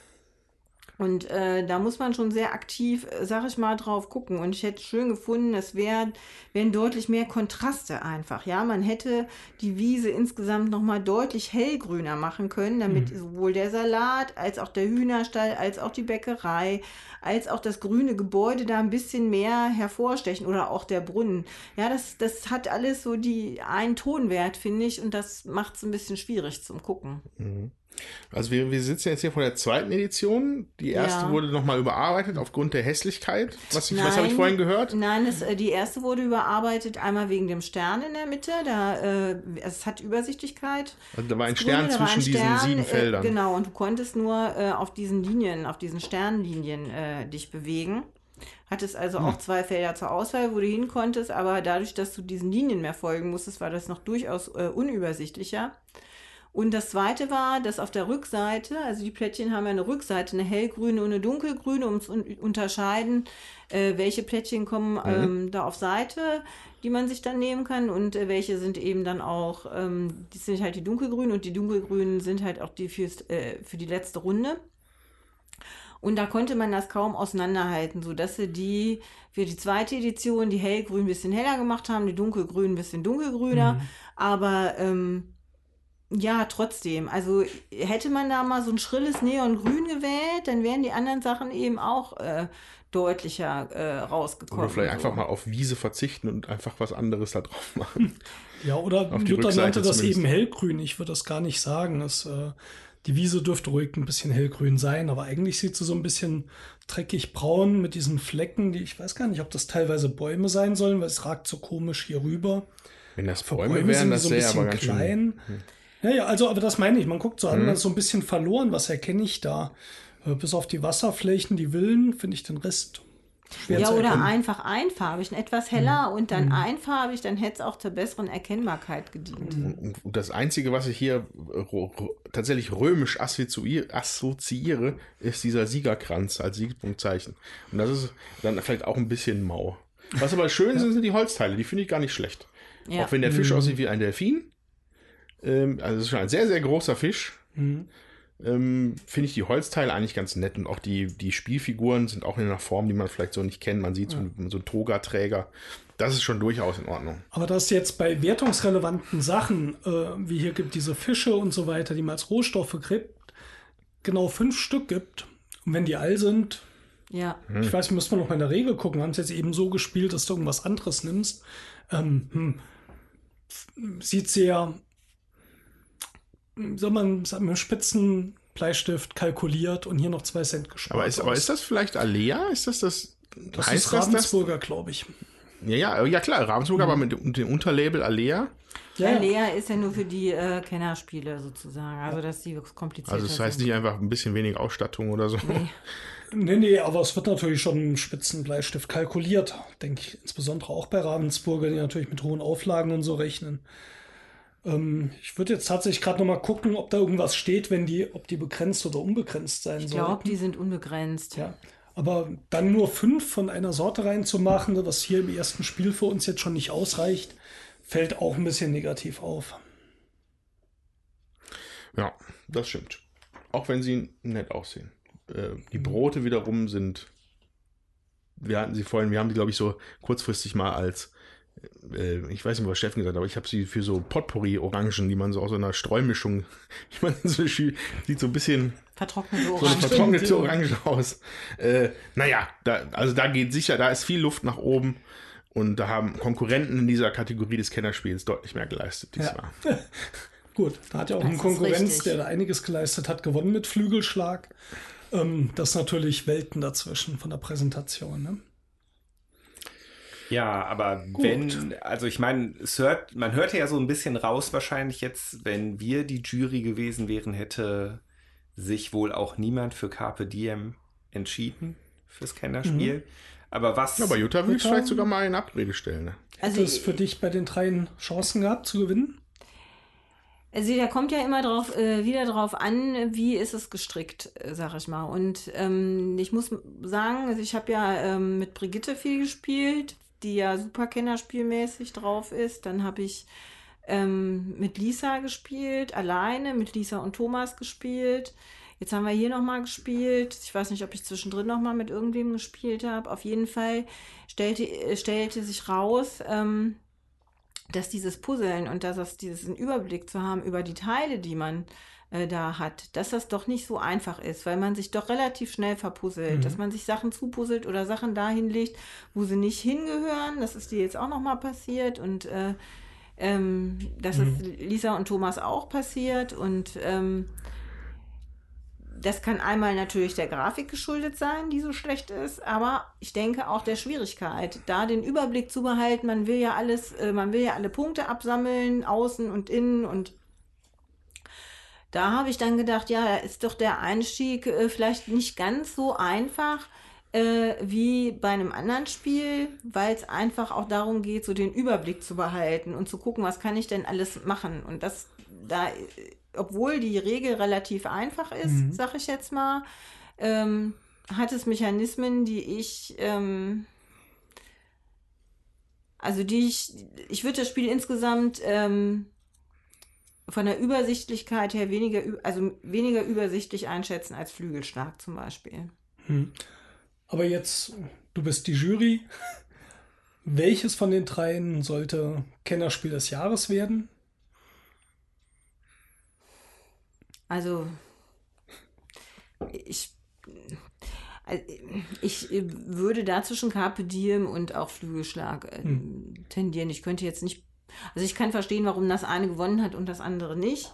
Ja, aber mir persönlich gefällt Carpe Diem halt äh, Mhm. gut. Aber wenn ich, wenn ich dann argumentieren soll von der Zulänglich äh, Zugänglichkeit und was ist, äh, was ist dann, hätte ich dann wahrscheinlich auch eher auf Flügelschlag getippt. Also das genommen. Ja, das wäre vielleicht noch eine berechtigte Frage. Entscheiden wir jetzt, was gefällt uns einfach am besten? Ja, weil über, ja, weil ich glaube, das genau. macht Sinn über Zugänglichkeit, was die Jury immer raushebt, können wir dieses Jahr uns verabschieden. Äh, wir haben einerseits hier Spiele, die wirklich knackig sind mit Detective. Die sind vielleicht zugänglich vom, von der Spielregel, aber nicht vom Spiel. Wir haben ein Kinderspiel, wo Regellücken ohne Ende drin sind. Ähm, also Zugänglichkeit mal außen vor gelassen, würde ich eher schauen, was findest du eigentlich am schönsten? Vielleicht schon für eine Zielgruppe, die jetzt nicht die, die super Ultraspieler sein müssen, aber ich meine einfach auch so, was gefällt dir am besten? So habe ich jetzt mal unsere Frage interpretiert. Ich hoffe, das ist in eurem Sinne. Ja. Da gefallen mir beide gleich gut. Also Flügelschlag Mhm. und Carpe Diem finde ich ist da. Also bei dem einen gefällt mir das eine besser, bei dem anderen gefällt mir das andere besser. Für mich Mhm. ist da kein großer Unterschied. Ich würde die beide gleich oft und gerne mitspielen. Und ich mag halt den Puzzle-Aspekt. Ne? Da Mhm. bei bei äh, Flügelschlag baust du dir halt eine Mechan also so eine Maschinerie auf. Das ist in einer anderen Art und Weise ein Puzzle-Effekt. Mhm. Also gefällt mir beides gut. Ja, also ich persönlich, das wird jetzt hier keinen überraschen, bin natürlich sehr glücklich damit, dass Flügelschlag das Kennerspiel geworden ist. Erstens, weil ich es halt sehr gerne spiele. Die, Pers die persönliche Präferenz, welches Spiel mir da jetzt einfach vom Spielgefühl her gern, gut gefällt, weil ich halt Flügelschlag halt äh, sehr gerne spiele. Ähm, für mich ist es vielleicht auch eher noch so eine, einfach mal jetzt rein interpretiert in die Wahl. Ich finde, Flügelschlag steht mit der Präsentation, mit der Mechanik, wie es gemacht ist, mit dem Thema, für mich für so eine Art, für so eine neue Generation von Brettspielen, die jetzt so langsam sich vielleicht mal ein bisschen profilieren. Halt etwas, die mir noch ein bisschen, na, das, das soll jetzt nicht despektierlich klingen, weil alle Spiele eben, wir kennen selber als, als, als Funtails, dass man jedes Spiel natürlich mit viel Sorgfalt und Liebe behandelt, wenn man es wenn man es herstellt oder wenn man es erfindet. Ähm, aber ich Flügelschlag ist, ist halt also das wirkt halt noch mal extra liebevoll, wie das Ja. behandelt Mhm. worden ist. Ja. Während das hier naja, Carpe Diem ist da, das ist halt, das ist nicht mal das gleiche, das ist nicht mal der gleiche Sport, finde ich. Ja, also da hast du recht. Ich finde hier, ich meine, das ist ja bei Stefan Feld oft so, das ist alles sehr mathematisch, thematisch. Das hätte man auch auf ein anderes Thema setzen können, ja, äh, um diese Mechanik äh, durchzusetzen. Das hätte nicht Carpe Diem heißen müssen. Man hätte es auch äh, schöner und liebevoller gestalten können, auf jeden Fall. Bei Flügelschlag ist es so, da greift eins ins andere. Ne? Du hast tatsächlich Eier, die Siegpunkte sind. Die Eier sind auch schön bunt. Äh, die Karten sind toll gemacht. Es ist auch liebevoll recherchiert. Da steht unten drunter auch immer noch was. Ob das ein seltener Vogel ist, hängt auch damit zusammen. Äh, wie viele Punkte der hat und so weiter und so weiter. Das, ähm, das ist, da ist wirklich, da hat man ähm, Präferenzen gesetzt, sag ich mal.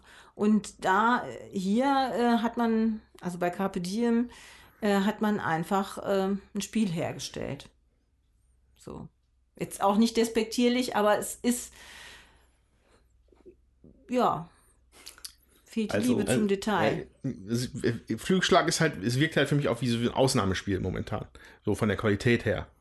Von der, von der, Ma- vielleicht nicht mal vom Gameplay her, weil da kann jeder, kann man, das kann man es auch zerpflücken unter Umständen. Aber einfach, wie, wie toll das aufgemacht ist. Allein schon, also das wirkt ganz anders als dieses Spiel hier.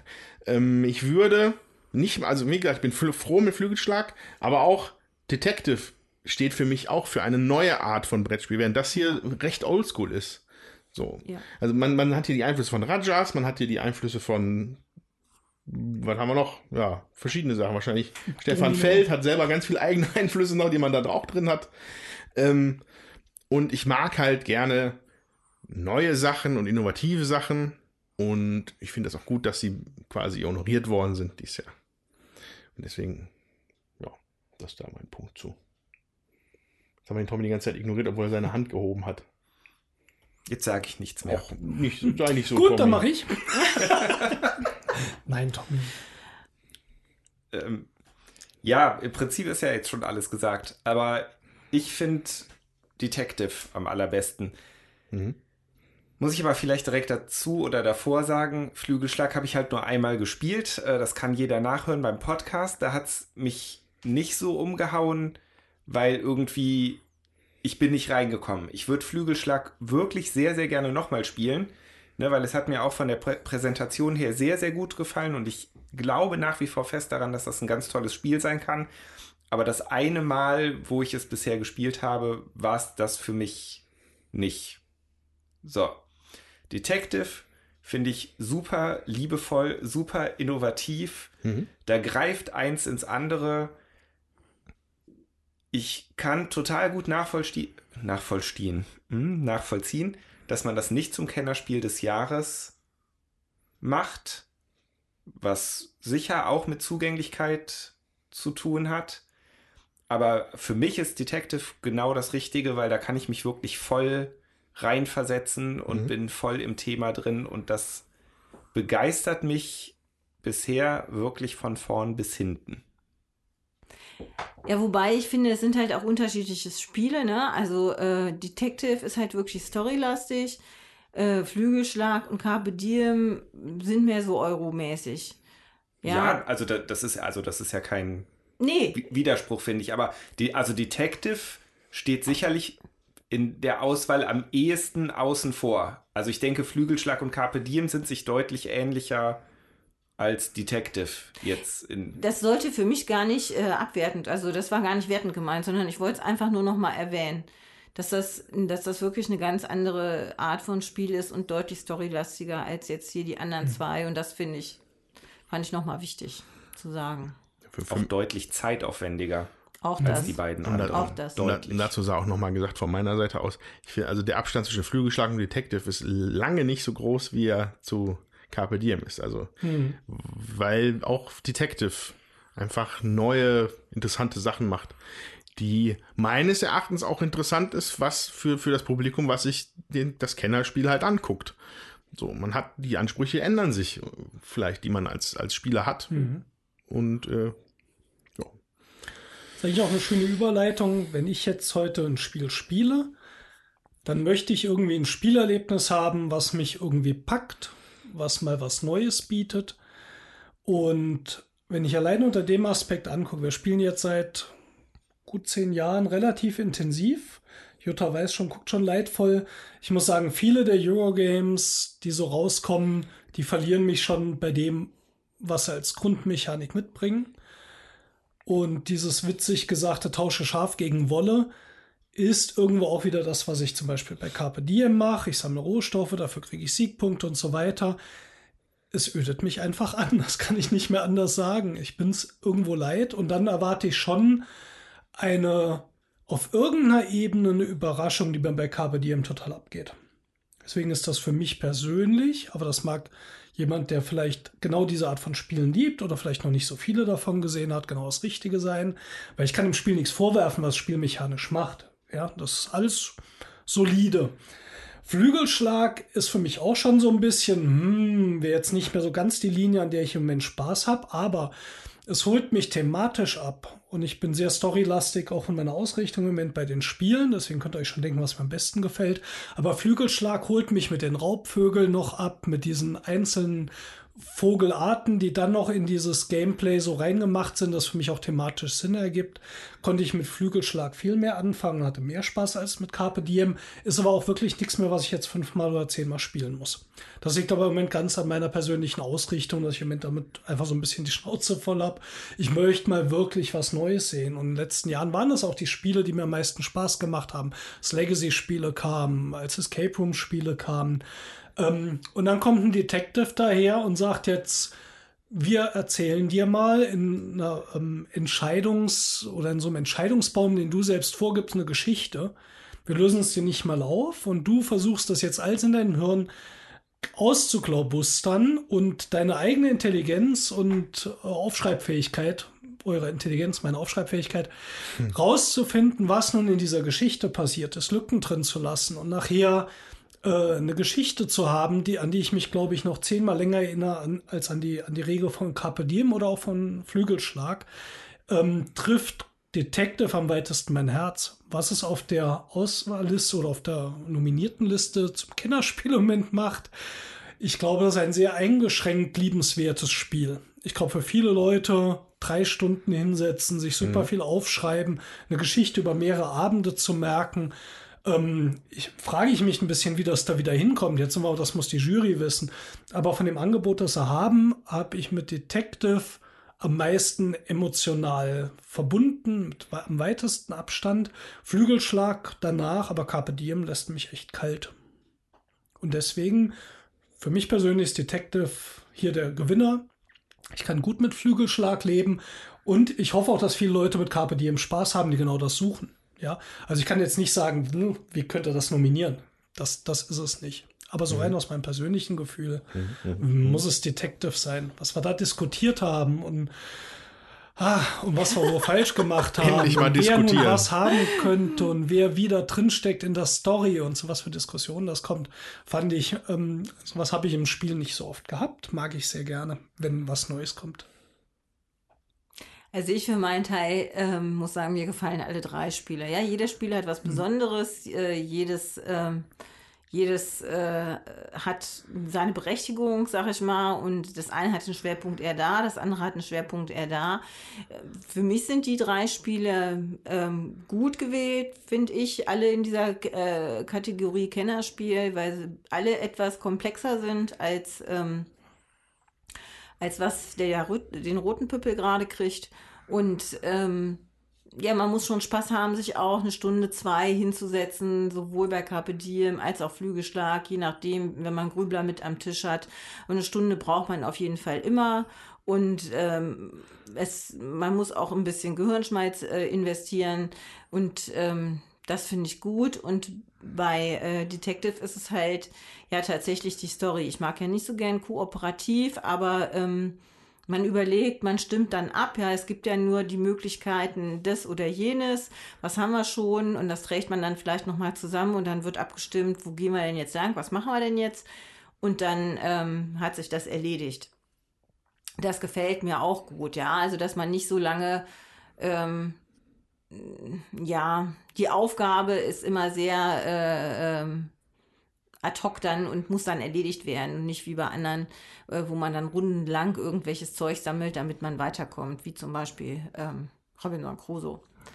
Und ich finde, ähm, man kann sich alle drei Spiele guten Gewissens anschaffen, ohne dass man jetzt sagen muss, man hat einen Fehlkauf getan, wenn man halt bestimmte Sachen mag. So. Gut, das war unsere Betrachtung der Nominierten und des Gewinners zum Kennerspiel des Jahres. Wie gesagt, da haben wir schon einen Podcast gemacht, den könnt ihr euch anhören. Ja, Nummer weiß ich gerade nicht, aber einfach gucken, ist noch nicht so lang her.